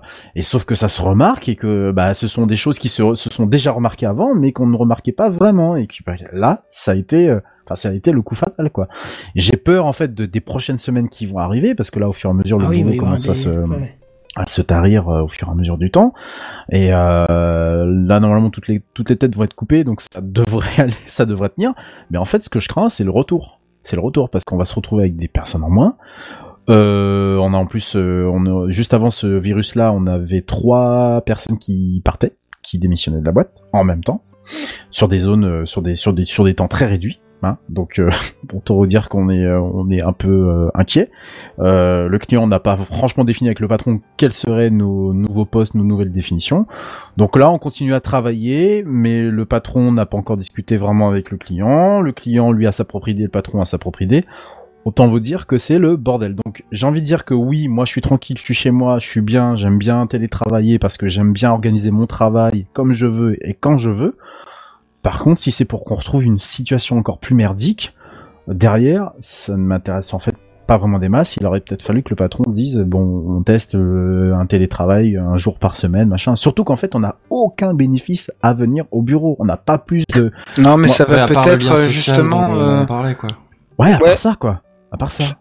Je pense que ça va être un des apports euh, de, J'espère. de ce confinement, c'est-à-dire c'est- qu'il y a plein de monde qui va se dire, bah finalement, c'est peut-être pas si mal, quoi, que les gens restent chez eux pour bosser, pas forcément tout le temps, mais bon, quel- quelques mais jours dis par semaine. Ouais, moi, c'est une questions. On peut faire justement la transition euh, euh, propre là-dessus, c'est euh, ah, le message par au moment où je voulais le lire. C'est Yannick Doc qui nous dit euh, euh, est-ce que vous pensez justement que le télétravail va se poursuivre une fois que tout ça sera terminé, se généraliser, euh, redisparaître ou quasi redisparaître? Comment vous voyez vous le, le Ah, je pense que ça va redescendre assez fort euh, dans pas mal de boîtes, au moins temporairement. Mais c'est c'est vrai que au moins ça fait une grosse expérience, tu vois. Bonne ou Oui. mauvaise, Mm. toutes les boîtes qui l'ont expérimenté vont avoir un retour dessus. Et Ah, alors, clairement, du coup, tu t'as des, t'as des, oui, mais du coup, t'as des conclusions à en tirer. Tu vois, t'as un peu d'expérience. À fait. Tu Ouais. peux pas dire et si, et si. Maintenant, tu Ouais. sais ce qui va se passer. Mm. Tu sais Mm. comment ça se passe. Donc, tu peux plus facilement euh, gérer le, enfin, envisager la situation. Tu vois. La Ça situation, veut pas ouais, dire que tout tout le monde va y passer ou le généraliser comme euh, comme comme tu parlais euh, trois jours par semaine standardisé, tu vois par exemple. Mais euh, mais au moins faciliter la chose peut-être. Moi, Je pense que ça va forcément libérer. euh. Ça va forcément libérer. Vas-y, euh, je te, je te laisse la Non, vas-y, vas-y, vas-y, je te laisse. euh, Je, euh, je, je pense que c'est évident. Alors oui, euh, t'as raison. Ça va fortement chuter. Il y aura beaucoup moins de télétravail dès que le confinement sera terminé. Par contre, c'est ça, me- ça me semble être une évidence que euh, les entreprises vont mettre en truc. place, évidemment. Et surtout, je pense que euh, si ça vient pas euh, des directions, ça viendra des agents, des employés qui diront bah, finalement c'était pas mal, ça a bien fonctionné, on sait que ça marche, laissez-nous télétravailler. C'est ouais, Mm. ça, ça, par contre ouais, je verrais bien, je je verrais bien ce genre d'argument ressortir assez vite ouais. Même si le, les patrons sont pas super Moi, je chauds, quelque vrai chose que- qui, qui risque de poindre et qui risque de faire pas mal de, de, de bruit. Là, on sort, on, on sort un petit peu du cadre juste euh, de travail, mais aussi sur la philosophie de pensée des gens. Je, je, je vois par exemple, euh, bon, moi je vois l'exemple dans le scolaire, mais je suppose que dans toutes les entreprises c'est pareil. Euh, Quelqu'un qui, je sais pas, lors d'une sortie se casse la jambe et donc ne peut plus venir travailler. Généralement, il était chez lui, il était en maladie, il ne faisait plus rien. Tu vois. Hmm. Euh, à partir du moment où Ouais. le télétravail est parfaitement possible sur un po- sur- où, où le, le poste n'est même pas dégradé, hein, dans le sens où ça revient au même que tu sois à la maison ou en poste, comment tu justifies à ton patron d'être en maladie Tu vois? Tu peux Ah, pas si dire je pas me en suis mesure de travailler, tu, Tu je vas devoir installer des salles en visio pour tous les profs qui seront malades. T'as pas fini. Ton cauchemar ne fait que commencer. Non, Alors, mais tu vois comment, euh, ça, comment ça va se ouais, passer ça? Parce que là, ça crée un quand même, aussi. euh, ouais, alors t'es quand même en convalescence. Hein. T'as une jambe cassée. Euh, euh, pour prendre cet exemple-là, des, des problèmes, mais effectivement, Voilà. tu peux avoir Donc- quand même la période de repos.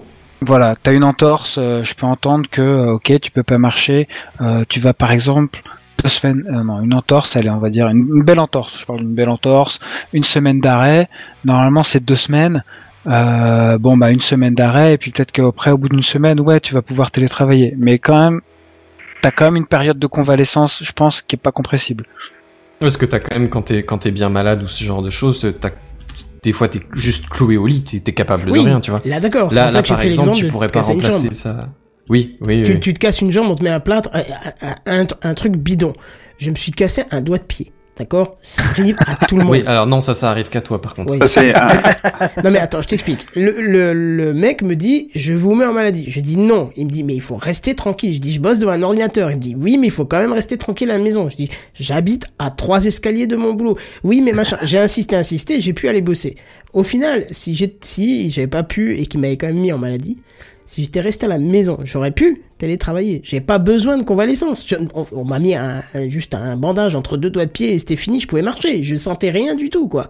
Donc, Hmm. comment, dans un cas comme celui-ci, ou dans un autre cas, ou une autre fois où j'avais un, une, je sais pas, je chopais une saloperie qui passait, le médecin m'a dit, vous êtes en contact avec des enfants, il ne faut plus aller sur votre lieu de travail, mais moi, je faut peux plus que vous parliez télétravailler. avec des gens, non? Oui, voilà, faut plus que je parle avec des gens, c'est exactement ça. je vais même te le mettre pour le fun, Il faut plus que vous parliez avec des gens. mais du coup, Oui, tu vois, disais que j'ai déjà entendu ça. Mais vraiment. Voilà, c'est ça. Et du coup, tu vois, je veux dire, je peux télétravailler. Donc, que- quel, comment tu peux aller après te pointer chez l'employeur en disant j'ai un putain de rhume, je peux pas être à côté de mes collègues, euh, je vous remets ma maladie, la maladie qui te dispense de travailler, mais alors que tu pourrais très bien être chez toi et travailler, tu vois. Ouais. Tu comprends ce que je veux dire? Il y a- toute tu veux dire. Il y a ouais. toute une question qui va qui va Il y a des intérêts aussi quoi. pour l'employeur au passage, du coup. Il y a, oui, alors il y a les intérêts pour l'employeur, il y a l'État qui va dire oui, mais alors attendez, parce que euh, l'assurance maladie, tout ça, on va pas, si vous pouvez travailler à distance, euh, on va pas commencer à vous payer, euh, tu vois, c'est à l'employeur. Attention, de- tout le monde peut pas travailler à distance. Même dans ma boîte, euh, y- nous on a des clients qui refusent que les gens travaillent à distance. Oui, oui, Ouais, c'est- ouais. je suis Donc on- ils sont ils sont mis en, en chômage partiel. Euh, dans ma boîte, il y a à peu près 80, plus de 90% des gens qui, sont facturés, on va dire, et, euh, et le reste, euh, là actuellement, on est à 80 et des bananes. Donc tu vois, il y a, il y a 10 points de moins, c'est pas c'est pas rien. Il faut arriver à, le- à le prendre en charge quand même. Et pour l'instant, l'État euh, l'État dit qu'il va instruire et qu'il va accepter, mais aujourd'hui, on ne sait pas. En fait, c'est une vraie problématique. Pour la suite, moi, euh, je sais pas, parce qu'en fait, ce qui va se passer, c'est que il va y avoir aussi plein d'entreprises qui vont qui vont pas qui vont pas tenir le choc, euh, Ah, parce oui, que ça. Tu penses que les compagnies aériennes vont avoir du mal à faire du télétravail? Mais- messieurs. Ouais, ils vont mettre le, le pilote dans un simulateur. Parlons de vrais débats, tu vois. c'est- mais je, je, je- je pense que il va y avoir pas mal d'entreprises qui vont qui vont celles qui n'avaient pas de réserve, Benji en parlait aussi pour lui, mais celles qui n'avaient pas de réserve vont vont avoir du mal et et euh, des clients vont se retrouver sans sans fournisseur et d'autres vont vont prendre la place, etc. Ça va se Ah, ça va euh, bouger, c'est sûr. Ça va bouger. Et euh, le télétravail, nous, ils l'ont mis en place euh, principalement parce que c'est con, hein, mais parce qu'on a des soucis de parking. À Rennes, c'est assez compliqué de se Ah. garer. Euh, donc ça, c'est une des premières raisons. Et la deuxième raison, c'était la fidélisation. Voilà. Qu'est-ce que tu Donc, appelles fidélisation? Faire faire que dans une société de service, euh, il est pas rare que tu aies 50 personnes qui partent dans le mois. C'est Alors tu en, ouais. tu en, en un gros gros turnover en fait. c'est T'as un gros turnover. Euh, mais c'est logique, hein. C'est euh, euh, il y a un moment, euh, les, les, les gens veulent être payés plus cher, comme on le disait tout à l'heure. Euh, ils pensent que l'herbe est plus verte ailleurs et ils vont ailleurs. Puis c'est une le- grosse guerre à Rennes. euh, pour connaître un peu le sujet, à Rennes, c'est une, une grosse guerre, quoi. C'est si Ouais, ouais. S'il y a une ESN qui peut aller attraper euh, quelqu'un et puis aller shipper, euh, même même avec des clients, avec des gens qui sont placés par eux-mêmes dans la même boîte, euh, ils, ils le font, ils le font. hein. Ça, euh, Ouais, ouais, clairement, il y a eu après 2008, il y a eu une période où euh, où c'était difficile de, de bouger parce que plus personne, enfin plus beaucoup de sociétés euh, prenaient euh, prenaient des nouveaux, on va dire. Donc euh, on, on restait au chaud, comme on dit. Et euh, une fois que cette période est, passée, que les, les budgets sont revenus et que les sociétés de services ont pu continuer à, à, à vendre, à vendre leurs prestations, euh, les, les gens ont voulu recruter bah, les meilleurs. Les meilleurs sont partis en premier partout, enfin de- dans n'importe quelle boîte. Les meilleurs partent toujours en premier parce que c'est ceux qui peuvent se, plus se valoriser. Tout à fait. Et après, bah, une fois que les meilleurs partent, bah, il faut les remplacer. Donc, tu as du turnover naturel. Après, il suffit que tu as une, une, une personne qui est très très moteur dans une dans une dans une équipe qui parte et puis il en embarque trois ou quatre avec lui ça ça arrive hein, tu sais Ça arrive souvent. Ça arrive souvent tu vois tu en parlais tu en, tu en parlais et le télétravail est une solution aussi pour pour euh, pour fidéliser les gens aussi c'est c'est c'est c'est un des un des aspects qu'on oublie euh, donc Ouais, le fait c'est ce que c'est ce que Jackie disait tout à l'heure. ouais. et, et le fait que là on soit en situation de PCA, hein, parce que c'est pour l'informatique c'est ça, hein, c'est c'est un Mm. plan, plan de continuité d'entreprise à l'extérieur, comme si ton entreprise elle avait fait, euh, elle avait pris un avion sur la tête. Euh, tu dois continuer à travailler. Alors dans la mesure du possible, nous, euh, je te dis, on perd 10 points, euh, 10 points de, de, de pas de marge, mais de, de facturation. Euh, c'est beaucoup, mais l'entreprise continue à travailler, et c'est ça qui est important. Euh, Là, euh, ce qui, ce qu'il faut voir, c'est que l'entreprise va, va désormais savoir que le PCA sur une durée longue, parce que c'est pas sur une durée de 3-4 jours. hein. D'habitude, un PCA Oui, oui. normalement, là, Oui, c'est sur- normalement, l'objectif c'est de reprendre l'activité au plus Voilà. vite. ouais. euh, là, on, on- on est plus sur une activité de, de, de plus de de- d'un mois, peut-être même deux. Euh, on va savoir plein de choses. On va, on va, on va, on va s'organiser. Chaque semaine est différente. On s'organise différemment chaque semaine. On fait des réunions différentes. On, fait des expériences. hein, Ouais, on sûr. fait des, Mm. des expériences et ça va se rôder pour devenir, parce que c'est de la nature humaine, c'est devenir de plus en plus efficace. Donc, euh, surtout dans l'informatique où chacun sait qu'on est tous une race de feignants. Et s'il y a moyen de faire qu'un seul clic à la place de trois, coupables de cinq personnes se font entendre. Mais c'est vrai, c'est c'est vrai. Donc euh, on, on, on- on est une population qui qui voulons industrialiser le plus de choses possible. Donc on va le faire aussi dans le télétravail. Ouais. Après, euh, je pense qu'il y a quand même un moment où ça va poser problème parce que quand tu es dans une boîte où que tu payes les, ou que tu loues les, les mètres carrés assez cher, si tu mets le- les trois quarts de ta boîte en, en, en situation de télétravail, ça veut dire que tu ton tu payes ton loyer pour rien. Hmm. C'est Ouais. un gros changement aussi. Hein. Bah, je vois, euh, pour rebondir sur ce que tu dis, Jackie, justement que le- le- la boîte où on est physiquement, euh, clairement, c'est juste fait pour les, les clients, les futurs clients potentiels que mon patron arrive à, à- arrive à choper. Ah, c'est pour le Comme un démarchage, showroom. c'est pour l'image. Voilà, voilà, c'est ça. C'est-à-dire que le, le, le- la personne vient et voit qu'il y a, on a deux, deux, deux gros écrans de supervision euh, pour deux, pour pour euh, un très gros client, pour deux gros clients, pardon, euh, avec euh, des gars euh, qui sont posés à leur bureau. Euh, on a un autre bureau euh, parce qu'en plus on a que deux bureaux, donc voilà, on peut pas pousser spécialement les murs puisqu'on partage le- les murs avec une autre société. On a un autre bureau où moi je suis et puis il y a le patron qui est à côté. Et c'est juste pour faire bien entre guillemets. Mais en soi, franchement, il y en a strictement pas besoin, quoi. Il pourrait très bien, en plus, le, là où est le siège social, si, si on ose parler de si- siège social, qui est en fait chez le patron, mais le le- le- le- le- l'entreprise est immatriculée chez lui, quoi. Il est, on pourrait tous très bien euh, être en télétravail, surtout que la plupart, euh, la plupart des techniciens et des admin 6 qui sont dans cette société-là sont en général sur le lieu, euh, sur le client, enfin chez le client. On peut très bien imaginer se passer de tout ça, quoi. Mais c'est Ah, un outil. C'est un tu, outil. Tu dis ça, mais j'ai connu une boîte qui du euh, euh, comment un bureau d'études.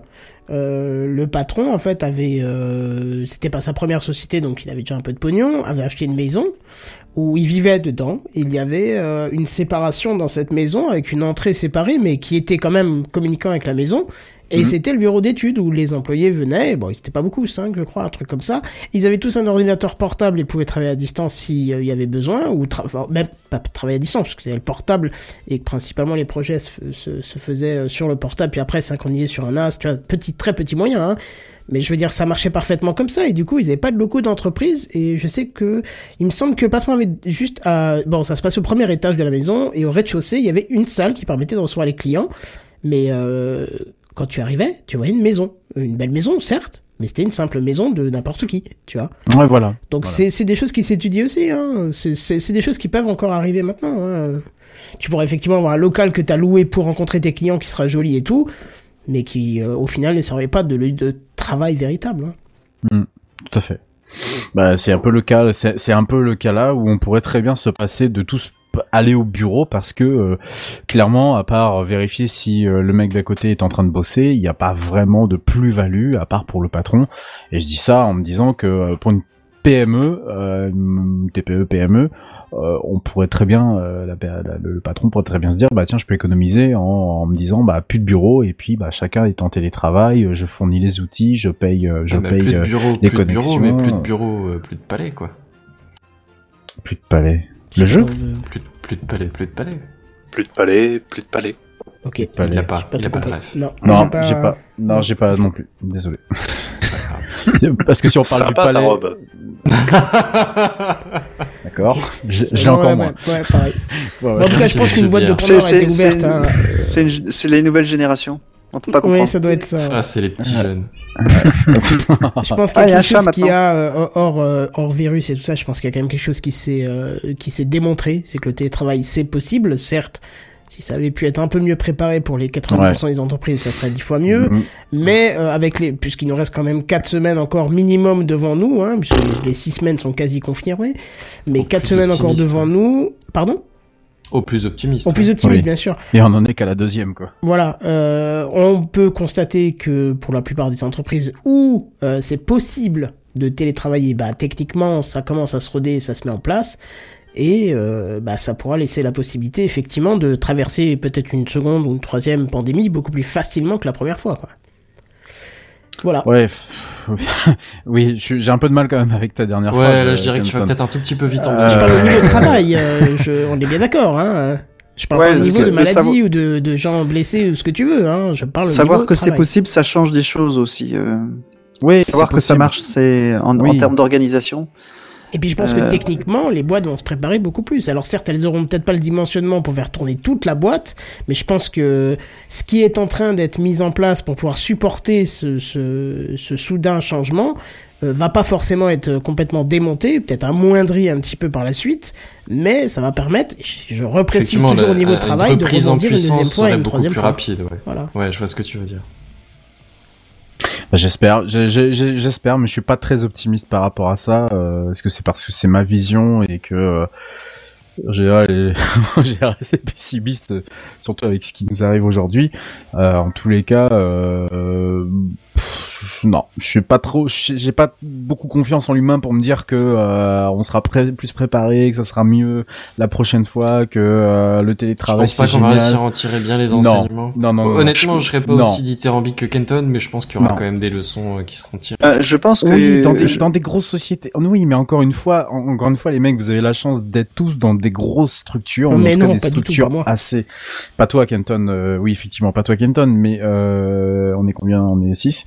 Euh, les, les, les quatre, euh, les quatre premiers de la liste, euh, si je, si je prends mon logiciel qui nous sert de communication, euh, sont dans des grosses sociétés. Et euh, je dirais que pour vous, il n'y a pas de souci. Et c'est quand même plus prégnant pour Alain qui qui a carrément qui a carrément trois jours par semaine consacrés au télétravail. Maintenant, pour des petites sociétés, les mentalités sont très dures à changer parce que la confiance n'est pas, parce que plus plus j'ai envie de dire que moins tu as de pouvoir de contrôle, de, enfin de contrôle en règle générale sur ta sur ta sur tes employés, et pire la situation peut être. Et là, clairement, moi, c'est ce qui me fait le plus peur, c'est que euh, voyant tout tout ce qui va entre guillemets dégager en termes de de, de personnes, eh ben, je me dis que le patron il est pas prêt de refaire du télétravail. Alors seulement bon pour des gens comme moi ou mon collègue ou euh, mon chef de le chef de projet au-dessus de nous ou, ou d'autres, ça va peut-être aller parce qu'on aura prouvé que oui c'est bien parce qu'il y a- aussi une histoire de mais prouver là, des là, choses moi je parlais quelque pas part au niveau des personnes elles-mêmes, je parle au niveau de la technique. Le, le ah tu parlais au niveau de la technique oui oui oui, Le- oui. Les personnes en elles-mêmes, leur façon de, de travailler, c'est une chose. Je veux dire qu'elles soient efficaces ou pas, c'est une chose qui est d'ailleurs même vérifiable en entreprise ou même Mm. sur des chantiers. T'as toujours un mec qui dit ah je vais chercher des tuiles pour le toit et qui va je sais pas ce qu'il va faire et qui revient deux heures après en disant je sais pas où est-ce qu'elles sont les tuiles, elles sont où, tu vois. Ça, ça à la limite, j'ai pas, envie- j'ai envie de te dire que c'est presque parallèle au, au télétravail. Moi, je parlais au niveau de technique, Mm. de, de rebondir techniquement pour les sociétés qui n'y étaient pas préparées, tu vois. Je veux dire, encore une fois un exemple bidon. Euh, moi, si je suis, si euh, même il y a un an ou autre chose, je venais avec une solution, on me disait mais non, pourquoi tu, ça sert pas à grand chose Et j'avais beau dire oui, mais j'en ai besoin parce que un jour ça peut nous servir. Mais non, mais un jour ça peut nous servir, ça vaut pas la dépense. Alors que je suis sûr que dans trois mois, si je dis, eh ben ça peut nous servir dans le cas où on retombe dans un dans un, Ah, un bah cas oui, de télétravail de masse. Oui, là, je peux ça dire qu'ils nous- donneront un autre crédit à, à mes propos. Alors, Oui. je, te, je te dirais de le dire différemment même. Euh, ça nous aurait servi. Oui, oui, d'accord. Non, mais là, je te dis ça en brut comme ça. mais, euh, Mais bon, oui. voilà quoi. Oui, ça va être plus facile de. Mais c'est comme quand euh, il y a des des des ransomware qui sont euh, qui qui arrivent dans une entreprise. Les dépenses euh, se font très facilement après Ah bah oui, bien sûr. parce que tu décides de protéger désormais. Mm. Parce que tu, tu sais combien ça t'a- combien ça t'a coûté. Donc euh, quand t'as un- quand t'as un serveur qui tombe et que t'avais pas de sauvegarde et que t'as perdu euh, 200 000 euros, ben tu sais que mettre euh, 50 000 euros dans un système de sauvegarde, c'est c'est pas grand chose finalement. Non, c'est Bah, c'est comme une assurance hein c'est c'est- Ou même, c'est si on exactement pense, hein. me- ou même si, encore pire, si on t'a chiffré tes sauvegardes, parce que c'est ce qui peut arriver également. Ça, il On il en peut y avoir Ouais. dernière, ouais. Ouais. On disait la technique, c'était de pas pousser les sauvegardes, mais de se les faire récupérer par le périphérique qui sauvegarde. Sans aucun droit d'accès euh, par le client. Enfin bref. Ouais. On va pas continuer dans la technique, je pense qu'on a fait un peu le tour du truc, à moins que vous ayez encore un sujet à traiter, je pense qu'on a quand même fait pas mal, on a plus de deux heures sur le même sujet. oui Ouais. C'est pas faux. Ce Ouais. silence, je le considère comme un vous avez fait le tour, c'est ça? Ouais, C'est ça. pense que c'est bon ouais. Non, mais on attend la- la- le, télé, le télétravail euh, troisième du nom, la saison 3. Ouh Oh. Je suis pas sûr qu'on fasse encore un troisième là-dessus. bah, parce on que peut là- toujours Ah, je pense résultat Moi, je pensais qu'on avait fait le deux tour mois, la semaine dernière, mais en fait, non. hein. Non, non, c'est vrai, mais je pensais pas qu'on aurait autant à redire dessus. Hein. Je pensais que ce serait un petit peu plus court et ça, ça aurait très bien allé aussi. Ouais, mais bon, avec des avec des témoignages différents, euh, euh, on a la chance d'avoir Jackie et, Ouais, du coup, Alain. représentes. Et j'aime bien un aussi parce qu'il n'était pas là la Oui. semaine dernière et il nous a Ah pas. oui, Monsieur Billard. Ah, J'ai été très actif en tout cas. C'est vrai que d'ailleurs, faut Oui, pas parce que t'as un peu trop parlé cette fois-ci là. Je... Ah, je suis désolé. Faut que tu te contiennes, Ouais, cher ami. ça va te coûter cher ça. Monsieur Billard, tu vas faire l'émission tout seul la semaine prochaine. Est-ce que tu es Ouais. d'accord Tu sais quoi, ne me tente pas. Ah Il serait capable. Depuis son manoir. Euh, je voudrais d'abord aussi euh, remercier, je sais que euh, c'était dans l'émission de Dino qui s'appelle euh, Kik Eddie Cox, non Ah, J'ai non, jamais non, prononcé euh, ça. Kaka Eddie Cox. L'émission en 4K. Oui, Voilà, bien sûr. c'est ça. Dont il faut pas prononcer le nom. Le dernier Sinon, l'émission, s'arrête. j'étais, euh, que j'étais ravi d'écouter et qui parlait justement du télétravail du côté organisationnel, mais du côté je bosse à la maison, j'ai les enfants autour de moi, j'ai ma femme qui est pas loin, comment on fait? C'est C'est très rigolo, de personnel, quoi, pas au niveau société, du coup. Voilà, Ouais. c'est ça. Extrêmement intéressant. Donc, je vous invite à aller les écouter. Euh, et pas seulement parce qu'ils ont recommandé d'écouter euh, euh, Techcraft. Euh, J'écoute depuis le Ah, début ils ont et j'aime beaucoup Voilà. ce tout à fait savoureux. Et parce que je fais et parce que je fais partie de l'association qui édite ce podcast et, et édité par Club 153 Création. Voilà, qui fait qui édite également le le SAV dont Jackie faisait euh, était un éminemment éminent moi membre ah, 1 2 3 éminent membre Un quelques membre. années. Un Dans éminent deux membre, minutes, il va nous vendre ses stickers de la sauce, là, tu vas voir. Putain, Non, T'as oublié de parler des endives aussi. Il y a, il y a Non, un non, enregistrement oui, bien des endives demain. Ah bon ouais, il y a les, il y a les endives. Ouais. Ah, je suis content. Alors les endives ne sont pas encore Club 153, mais ça ne- peut-être ça ne saurait tarder. Ah, bah, j'ai encore- j'ai cru voir un tweet passer. Hein. Mm, mm. Ah bah alors il- ça, c'est récent alors c'est peut-être d'aujourd'hui donc euh, donc voilà et euh, et puisque on est quand même dans un podcast et je, je tenais quand même à le signaler à le dire euh, à- auprès de vous tous euh, ce On est soir dans un podcast? Oh Personne merde on m'aurait menti. Euh, je suis extrêmement en plus heureux d'avoir euh, d'avoir amené Alain dans dans, dans l'émission puisque en réalité Alain on se connaît depuis euh, maintenant une dizaine d'années euh, je Ouais, crois, un 10 truc ans. comme ça On peut 10 dire ans 10 ans, ouais. ouais. Et on s'est, en fait, on s'est, euh, je, je, j'ai- j'aime toujours raconter l'anecdote, mais euh, très rapidement, j'ai, j'ai, j'ai passé un appel euh, il y a dix ans de ça sur le site linuxfr.org, qui est un- l'un des principes, qui était l'un, Oh oui. sur encore aujourd'hui, mais qui était l'un des principaux sites d'actualité sur Linux, qui est un repère à troll formidable. Et euh, Ouais, Et forcément. forcément. Un Et j'avais, et j'avais posté à l'époque donc un, un, un petit journal en disant que je voulais faire une émission sur le, le libre. Donc voilà, maintenant vous savez tout, euh, vous savez d'où est-ce que ça me vient. Et le seul à m'avoir répondu, eh bien c'est, euh, eh bien c'est cette personne-là que j'ai rencontrée physiquement quelques semaines plus tard. Je crois que c'était une semaine ou deux semaines après euh, Ouais, assez l'appel. vite, ouais. C'était Assez assez, vite. vite. ouais. Et on a donc commencé en fait à se voir euh, toutes les deux semaines pour faire une émission euh, Ils qui se sont encore mariés, ils ont eu trois enfants, dont la personne qui a accouché tout à l'heure.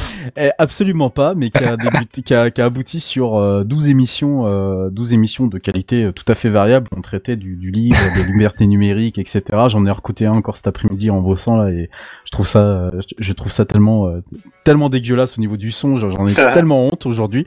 Mais bon, c'est pas grave, c'est fait. Et on s'est connus comme ça donc avec euh, avec Alain et euh, on a refait quelques, on a récidivé, on a on a arrêté ça puisque euh, moi je suis parti vers des chemins un peu différents et puis euh, Alain aussi. Et puis on a recommencé donc quelques années plus tard avec les fameux, les, les- avec le fameux podcast Les Abyssales, dont je tire, ouais. euh, voilà, dont je tire aujourd'hui euh, toute ma renommée et ma quintessence, si j'ose dire, excusez-moi un peu du, de l'arrogance de la chose. Et si c'est moi mon projet d'une vie, c'est surtout en fait le projet de de, de deux bases. Et Alain a dû partir malheureusement, euh, mais heureusement pour lui, puisque euh, puisque je sais pas si tu l'as dit Alain, tu préparais euh, préparais du coup un un concours, donc euh, je, je, je me permets de le dire. Voilà, il est parti à cause de Je ça, mais prépare un mémoire, ouais, tout à fait. voilà, c'est ça. Ouais, tu prépares un mémoire et euh, il est parti à cause de ça, mais euh, bon, il m'a laissé tout seul.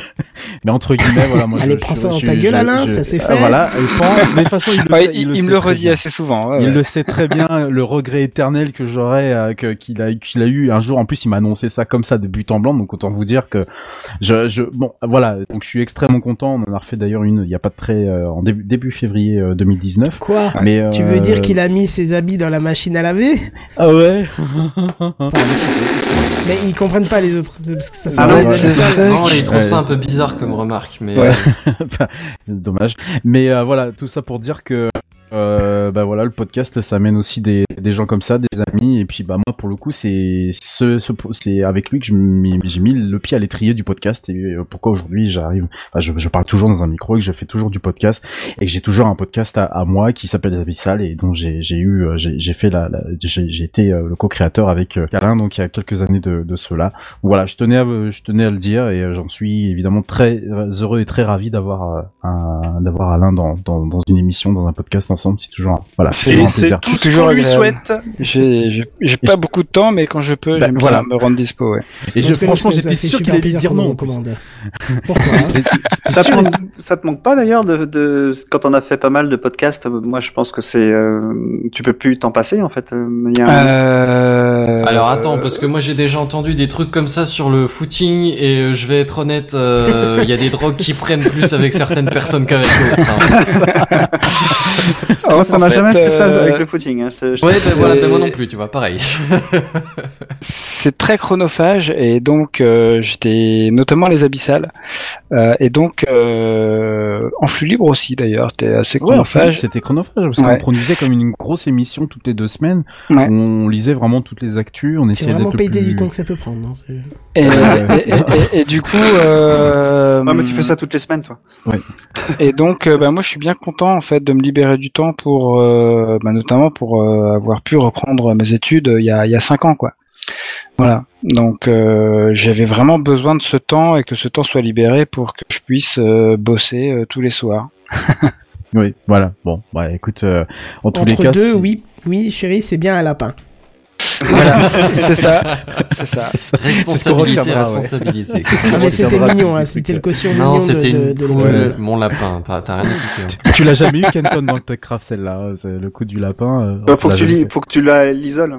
Alors, Si, le on coup du lapin, c'est le Ah, fils de GNBR, je crois qu'on l'a entendu une fois, mais c'est tout. Oui, en début d'émission, une fois. Ouais, voilà, tout. On t'a déjà posé des lapins, ça par contre tu connais. Ça, oui, oui, ça, je connais. ouais. Sujet qui fâche. Allez, next. Sur ce, messieurs, dames, est-ce que c'est pas la chanson de fin que Ah, j'entends non, t'entends rien parce que j'ai pas monté le générique. Bah donc, non, il a rien monté qu'il est du pressé, tout. le mec. c'est clair. Non, en tout cas, Alain, on te remercie beaucoup d'avoir accepté Merci. l'invitation. Merci, euh, Alain, merci Merci, c'était ouais, très intéressant. Ouais, c'était J'ai passé un très intéressant, bon moment avec vous. Merci beaucoup. C'est c'est ce qui a été, c'est ce qui a été dit surtout euh, dans, dans les retours là, c'est qu'il y a, c'est des profils et des vues différentes et je pense que c'est ça qui apporte la richesse de de tout ce qu'on peut expliquer. Et notre but c'était vraiment d'expliquer un peu ce qui se passe de l'autre Mhm. côté pour qu'on puisse euh, dire aux gens arrêtez de râler, voyez d'abord comment ça fonctionne. Tas de cons. Pardon, non, Ouais. c'est faux. Non, alors quoi. écoute, aujourd'hui j'ai J'assume pas. j'ai une responsable qui m'a appelé en me disant qu'on m'a dit- que, que les gens disent que du bien sur moi, que quand ils m'appellent tout se passe bien, donc je vais essayer de rester dans cette optique, tu vois. Hein c'est bizarre. C'est- attends, tu veux dire que quelqu'un t'a appelé Ok, pour tu te vas dire que tu faisais bien ton travail suite. Non mais Mais même moi je lui ai dit non mais attendez, euh, on c'est- reçoit beaucoup de marques de reconnaissance en ce moment. Je lui ai dit au téléphone, euh, mais attendez, c'est, c'est, euh, enfin, je C'est peux pas dire mon prénom, je, je dis c'est Kenton euh, au téléphone, elle me dit, oui, oui, oui, c'est bien, c'est bien à vous que je parle. Ah, d'accord, ok, bon, bah, je prends, alors c'est sympa. Mais je l'ai envoyé chier, je comprends pas. Qu'est-ce qui lui arrive? C'est vrai que même moi, je suis un peu étonné. Mais ça, ça fait du bien, parce que bon, on, on travaille quand même pour faciliter le travail de ceux qui télétravaillent. C'est ça qui est très drôle. On télétravaille Et ils vont pouvoir nous écouter demain en télétravail? Euh, ouais, même d'ici une demi-heure, trois quarts d'heure, Ouais. tout sera en ligne. Donc il n'y a pas de souci pour ça. Euh, Ouais. Merci Alain, merci Jackie d'être revenu. Euh, C'était encore Jackie. une fois un plaisir de t'avoir euh, reçu. En espérant que ah, nous euh, trouverons d'autres euh, points de Bah oui. discussion pour te recevoir à nouveau, ce serait, ce serait un Mm. super plaisir. Faites un sujet sur le sim racing. Ah, non, non, voilà. non, non, alors, avant de parler de Sim Racing, Ah. Jackie, va t'entraîner, s'il te plaît, d'accord Voilà, Euh, Il y a c'est une course fait. la semaine prochaine, d'accord Ok, voilà. Ouais, mais je... C'est quoi d'ailleurs la semaine prochaine? On sait même pas. Maintenant, on sait, on sait que On la sait. veille. Oui, mais surtout, on sait même pas si on va revenir sur la F2 quand même. Hein. Attention. Attention. À la limite, je vous propose que vous discutiez de, de, de ça en dehors de l'émission, parce que il va Oui, falloir oui, quand même qu'on s'arrête. Je vous remercie à tous d'avoir été là. Alain et Jackie, dites-nous peut-être où est-ce qu'on peut vous retrouver, ce serait intéressant quand même. Ben, euh, moi, c'est sur euh, live-sim.com, qui est mon site internet sur lequel on publie des podcasts et euh, des brèves, euh, des articles sur le sim racing. Et euh, sinon, bah, sur Twitter principalement, c'est sur euh, J underscore, enfin souligné euh, Ratzenberger, euh, voilà sur euh, R A T R A T Z E N B E R G E. Voilà. Vache, Parce que c'est compliqué à dire. C'était dur, hein. Alain, pour toi. Euh, moi, bah, vous pouvez me retrouver tout simplement sur, euh, sur Twitter, arrobase landvarx, L-A-N-D-V-A-R-X. Ouais, j'ai vu que t'avais un blog aussi qui, je, je l'ai découvert juste avant Ouais, l'émission. ça fait ça fait longtemps que j'ai pas Ah rajouté là des trucs oui. dedans. J'aimerais bien. J'ai j'ai- j'ai plein de choses euh, que j'aimerais aborder. En plus, un super Euh, vulgarisateur. Pour le coup, euh, c'est vraiment Donc dommage. euh, je, voilà. Je, je réfléchis- je suis en train de d'écrire quelques articles. J'aimerais bien poster des trucs, notamment sur tout- tous les sujets gays de reverse proxy. Ah, très Donc ça. euh, donc peut-être bientôt. Ah ben n'hésite pas à nous en faire part, on en fera le relais Si dans vous êtes sage. Ouais. Ouais. Et puis voilà. Pour les autres, c'est techcraft.fr où il y a toutes les informations. Évidemment, on va pas en refaire des tartines. Et nous, en attendant, on vous dit à plus. Bye bye. Au revoir. Salut, ciao, ciao. Bonne soirée tout le monde. Salut tout le monde. Merci. Salut.